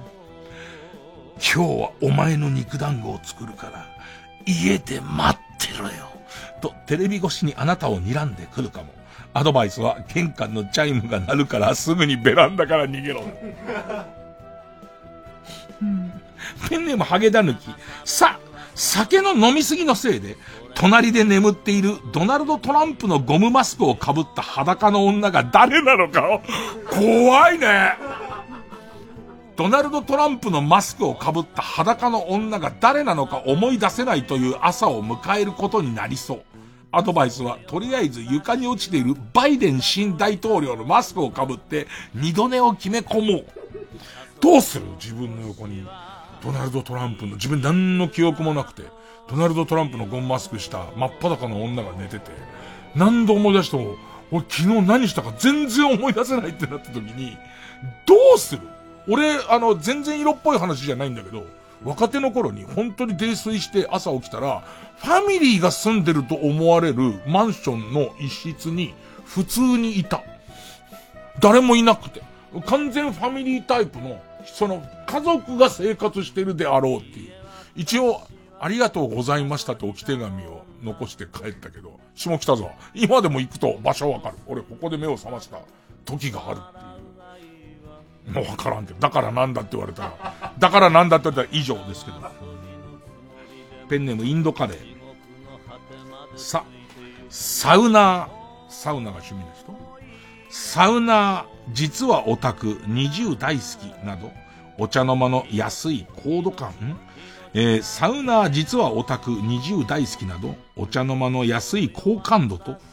今夜比べてみましたのオファーが同時に獲得できるようなものばかりを趣味としているハーフタレントが、路上喫煙と吸い殻のポイ捨てをしている写真を週刊誌に持ち込んだのに、生活費の足しにもならねえようなはした金しかもらえなくて、ケッとなるでしょう。占いでね。今日の占いだからね、これね。今日の占い、サウナー、実はオタク、20大好きなど、お茶の間の安い好感度と、今夜比べてみましたのオファーが同時に獲得できるようなものばかりを趣味としているハーフタレントが、路上喫煙と吸い殻のポイ捨てをしている写真を週刊誌に持ち込んだのに、生活費の足しにもならねえ、はした金しかもらえなくて、けっとなるでしょうペンネームインドカレー。今のインドカレー。同じくインドカレーさ。指原里乃の20とフワちゃんは私が見つけたので、彼女たちが出る番組には私も出すべきという強い気持ちが怪獣に進化したものがゴジラの次回作の敵キャラであると判明して朝からなんか胸くそが悪いでしょう。出てたのあのハリウッド版のゴジラ。ハリウッド版のゴジラ対キングコング。キングコングの予告編出てたけど、なんか、あの、腰抜けるほど金のかかった東方チャンピオン祭りみたいでいいよ。なんか過去作も見てますけど、なんかあの感じすごい好き。ペンネーム桃道山へさ、さんまの工場委員会みたいなノリのサークルに入ってしまうかも。いいじゃん、入れば。ねえ。入ればいいじゃんね、楽しそうで。ねえ。うん。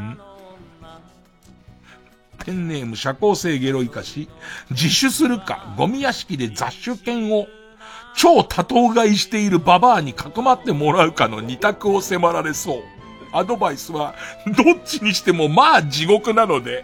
気軽に決断してよし。ないから、いい方とかあんまないから。ペンネームウルトラマンキラ太郎。し、尻尾の先から頭まで、つぶ貝の苦い部分がぎっしり詰まったたい焼きを。食べさせられそうな予感。ペンネムウォッス10番。し、女王様に全身を鞭でしばかれ至福の時を過ごすが、鞭が口に当たって前歯が吹っ飛んだぐらいで、打つ手を一旦止めて、心配そうにしている女王様にはがっかりしてしまうかも。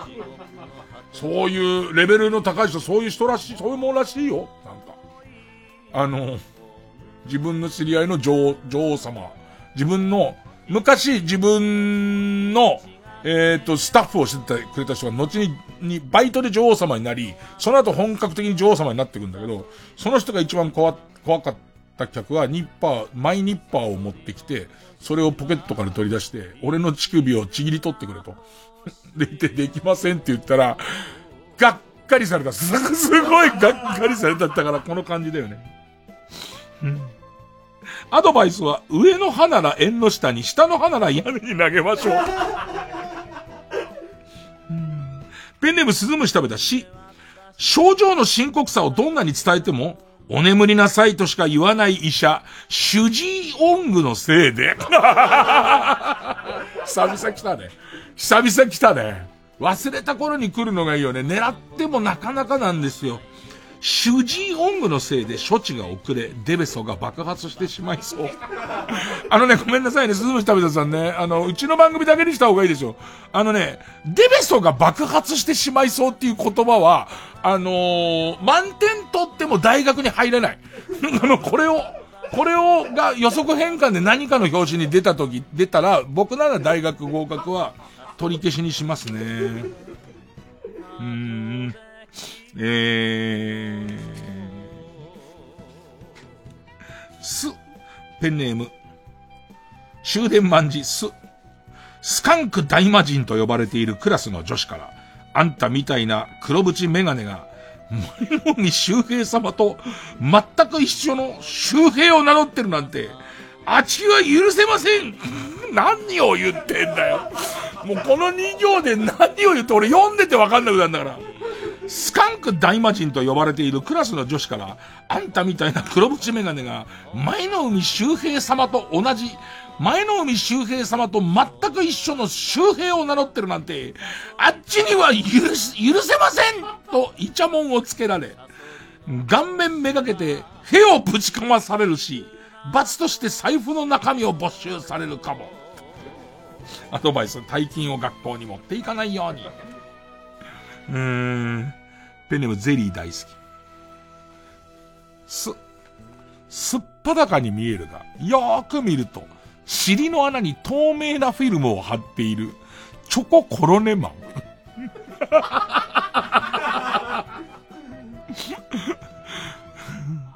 チョココロネマンこと、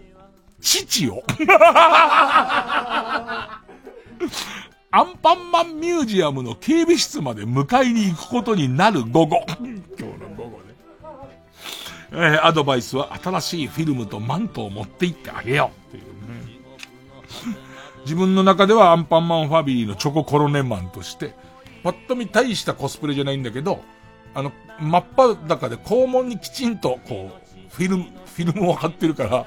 チョココロネマンなんだろうね。でも警備室ではとっくりと説教されてるんだろうね。ペンネームインドカレース。鈴木治から自分的には不本意な感じでピックアップされるでしょうか。やだわやだわ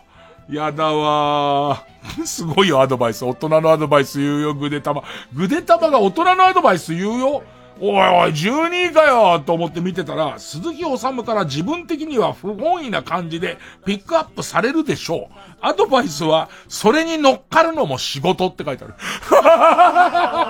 そうですよ。そうですよ。ねペンネーム普通のカレーエビ。す、す、吸う力が弱くなったローカービーに、置いたカービー。ローカービーってあるね。吸う力が弱くなったローカービーに、今がちょうどいいと思って、おちんちんを吸ってもらおうと迫るも、後ろから任天堂の人にぶん殴られるデイ。今日はね、今日はね、えー、アドバイスはカーカービィはかわいそうだから掃除機で我慢して。うーん。ゼリー大好き、せ。全身がシュー生地に覆われている子役。寺田ポポロン君を なんだろうね、これさ、本当にみんなやっぱ狙ってくるんだけど、本当採用されるのはちょっとなんですよ、それはね。こればっかじゃないですから。寺田ポポロン君ですよね。寺田ポポロン君を助けるため、顔面のシューを剥がしてあげると、中から出てきたポポロン君に、役作りの邪魔をしないでください。と叱られてしまうかも。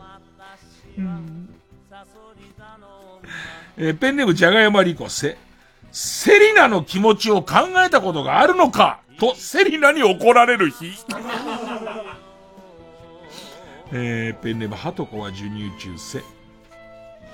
今日の運勢だからね。予言とか、こ、これから起こるとかそういうことよ。せ。セックスの最中に部屋に乱入してきた古舘一郎に、お乳が大きいだけで決して美人とは言えないこの女の黒乳首。タピオカなんてものじゃない。例えるなら、チョモランマの頂にトグロを巻いた、鉄分多めのクソとでも申しましょうか、と実況されてしまう。最悪の12位ですよね。急に入ってくんですよ。さっき言った寺田ポポロン君とかじゃないんですよ。古舘一郎さんですよ、そのまま。ね。お乳が大きいだけで決して美人とは言えないこの女の黒乳首。タピオカなんてものじゃない。例えるならば、チョモランマの頂にトグロを巻いた鉄分多めのクソとでも申しましょうか。もう。と実況されてしまう、えー、予兆あり。アドバイス、戸締まりのチェックを、つって。えー、そうえー、ペンネームリキとアンナ、そう。それほど仲の、仲の良くない知人から、頼んでもいない映画煙突町のプペルのチケットが届く。届く日になりそう。一緒に10プペしましょうのメッセージとともにだ。ちょっとリアルじゃねえかっていうね。俺はプペル見てますからね、ちゃん。だからどうしたって言われるかもしれませんけど。見てますから。ね。えー。さあ、ラスト。えー、ペンネーム終電万事そ。蕎麦を上司と一緒に食べるときは上司よりも多くわさびを入れてはいけないという自分の小言を部下がマナー講師からいろいろ聞いている時の小島瑠璃子みてえな顔で聞いていることに気づく。入ってねえな、これ。これ入ってねえな。うーん。さあ、ということで、どっちが勝ったか、全く違う種類のカルタですからね。えー、リスナー投票で勝った方を決めます。えー、勝った方のカルタが超面白いミスタービーンカルタならメールの件名にカタカナでビーン。えー、勝ったと思うのが今日のぐでたま占いサソリ座12位カルタなら、メールの件名にひらがなでサソリと書いて、メールの本文には住所、氏名、年齢、電話番号を書いて、これからかかる曲の間に送ってください。投票は1人1回で抽選で3名様にバカ力カードをプレゼントします。メールアドレスは baka.tbs.co.jp baka.tbs.co.jp です。えー、曲、須田ケイナで、ゆるる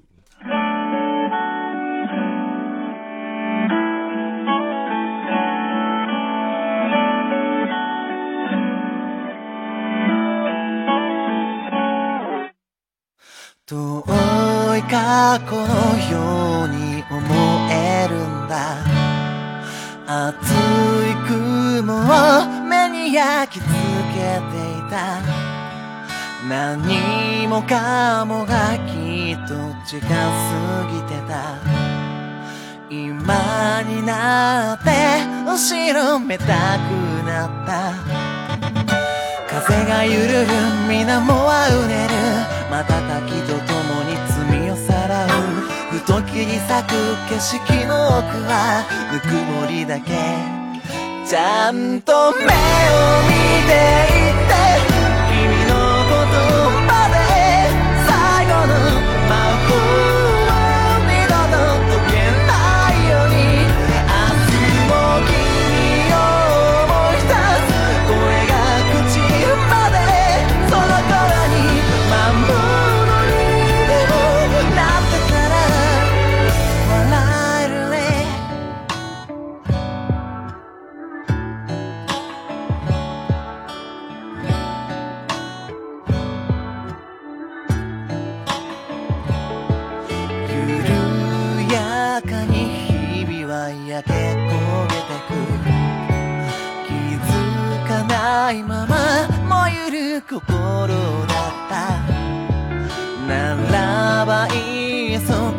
放してしまうか。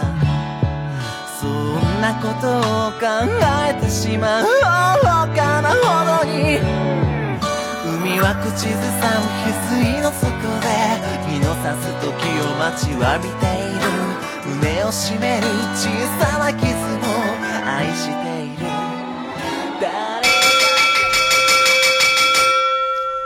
さあ、投票時間短くてごめんなさい。えー、結果発表です。えー、ミスター・ビーン。えー、359票。今日のグデ玉占いサソリ座12位カルタ、385票買ったのは、グデ玉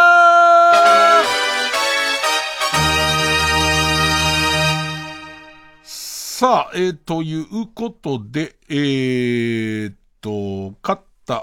今日のグデ玉占いサソリ座12カルタは他行に進みます。で、負けたミスター・ビーンは、えー、引き続き作業の募集になります。ミスター・ビーンもちょっと一皮むけたというかね、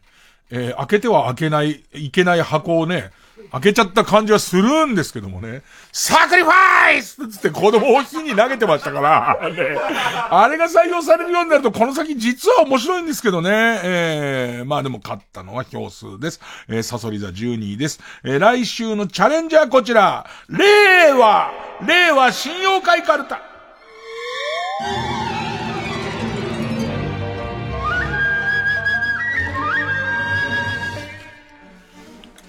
さあ、えー、令和の時代にぴったりな信用会を、えー、知ってたら教えてくださいよ、というですね。えー、ペンネーム終電万事例題。あ赤井秀和や天野博之など、ダイエット CM に出ていた芸能人を見事にリバウンドさせる妖怪。妖怪サイデップ。サイデップ。ねえ。えー、ペンネーム佐田吉。あ、アニメ化の際声優の声が原作イメージと違うとネットで騒ぐ。声なきじじい。も ちろんダジャレ系ですけどね。えー、ということで戦いは、えー、今日のグデタマ占いサソリ座12位カルタ、他行バーサス、令和信用会カルタ、あ行になります。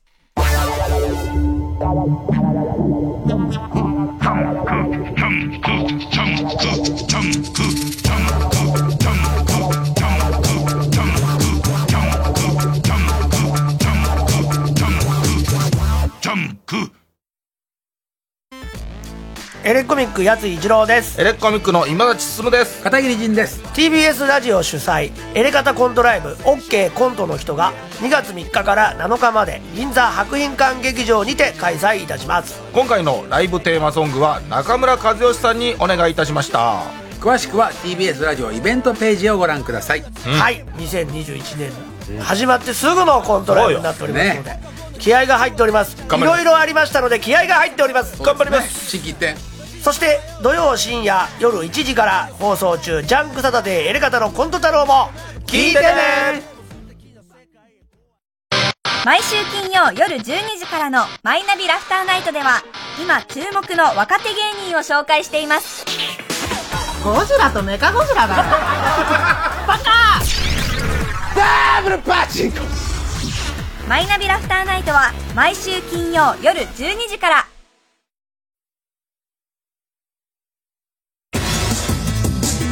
光る深夜のバカ力。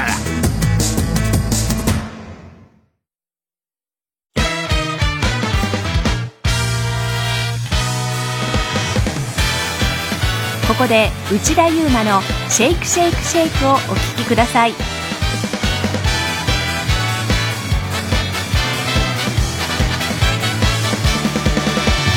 常識通もありゃしない。ルールにとらわれていたらつまらない。点でバラバラになりふり構わずにてんやわんやでみんなで一緒に。ちょっと不思議なくらいが面白いだろう。Yeah どこかしびれてスパイシー。毎日訪れる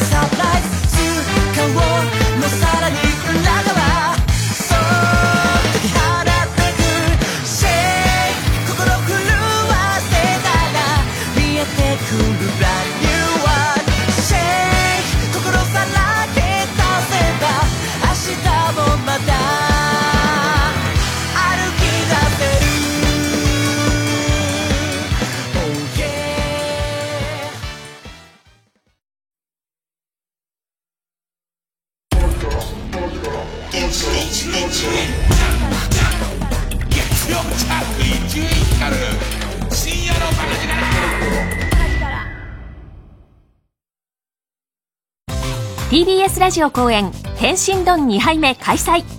アニメ好きとして知られる天心向井さんが人気声優と一緒にコントやゲームコーナーに挑戦。1月30日土曜の午後1時からと午後5時30分からの2回有楽町読売ホールで開催します。来場チケット税込6300円。配信チケット税込3500円。E プラスにて好評販売中。出演は伊藤健人寺島純太。熊谷健太郎千葉翔也司会は向井聖太郎でお送りします。詳しくは TBS ラジオのホームページイベントページをご覧ください。大和ハウスプレゼンツ熊川哲也競馬レーカンパニー白鳥の湖上演。人生で一度は見ておきたいクラシックバレエの真髄がここに。3月24日から28日まで渋谷 Bunkamura オーチャードホールにて開催。詳しくは公式ホームページをご覧ください。TBS ラジオジャンクこの時間は小学館中外製薬マルハニチロ伊藤園ホテルズ総合人材サービス新生梱包他各社の提供でお送りしました。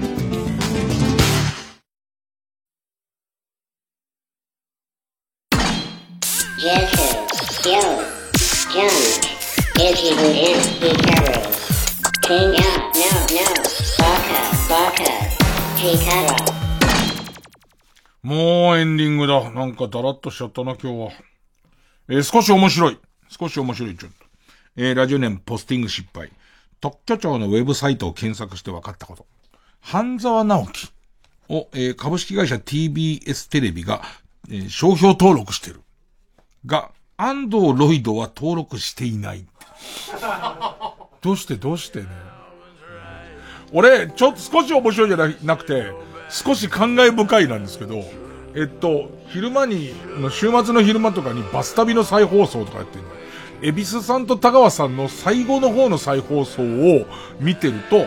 なんつったらいいのかな、エビスさんがもう夜としなみとかいろいろあってさ、もう最近ちょっと、もうエビスさんもね、え、くたくたな状態じゃないですか。それを知った上で、エビスさんの、その疲れてるところとか、ちょっとしたこう、おしっこ行ってて遅れて帰ってきちゃうところとか、あとなんか、田川さんに怒られてるとこ見てると、うん、うーんってなる。ね、すごい、うーんってなる。アートを見る。アートを買う。アートと暮らす。日本最大級の国際的なアート見本市。TBS ラジオ公演。アートフェア東京2021テーマはバイアート。国内外27都市より120以上のギャラリーが出展古美術工芸から近代現代アートまでおよそ3000点。3月19日から21日までアート作品を見てそして購入する3日間。東京国際フォーラムで開催。生活の中にいつもアートを。詳しくはアートフェア東京で検索。90.5MHz TBS ラジオ。月曜午後9時30分より放送中。かまいたちの「ヘイタクシー」番組グッズは絶賛販売中。信じてください。3時です。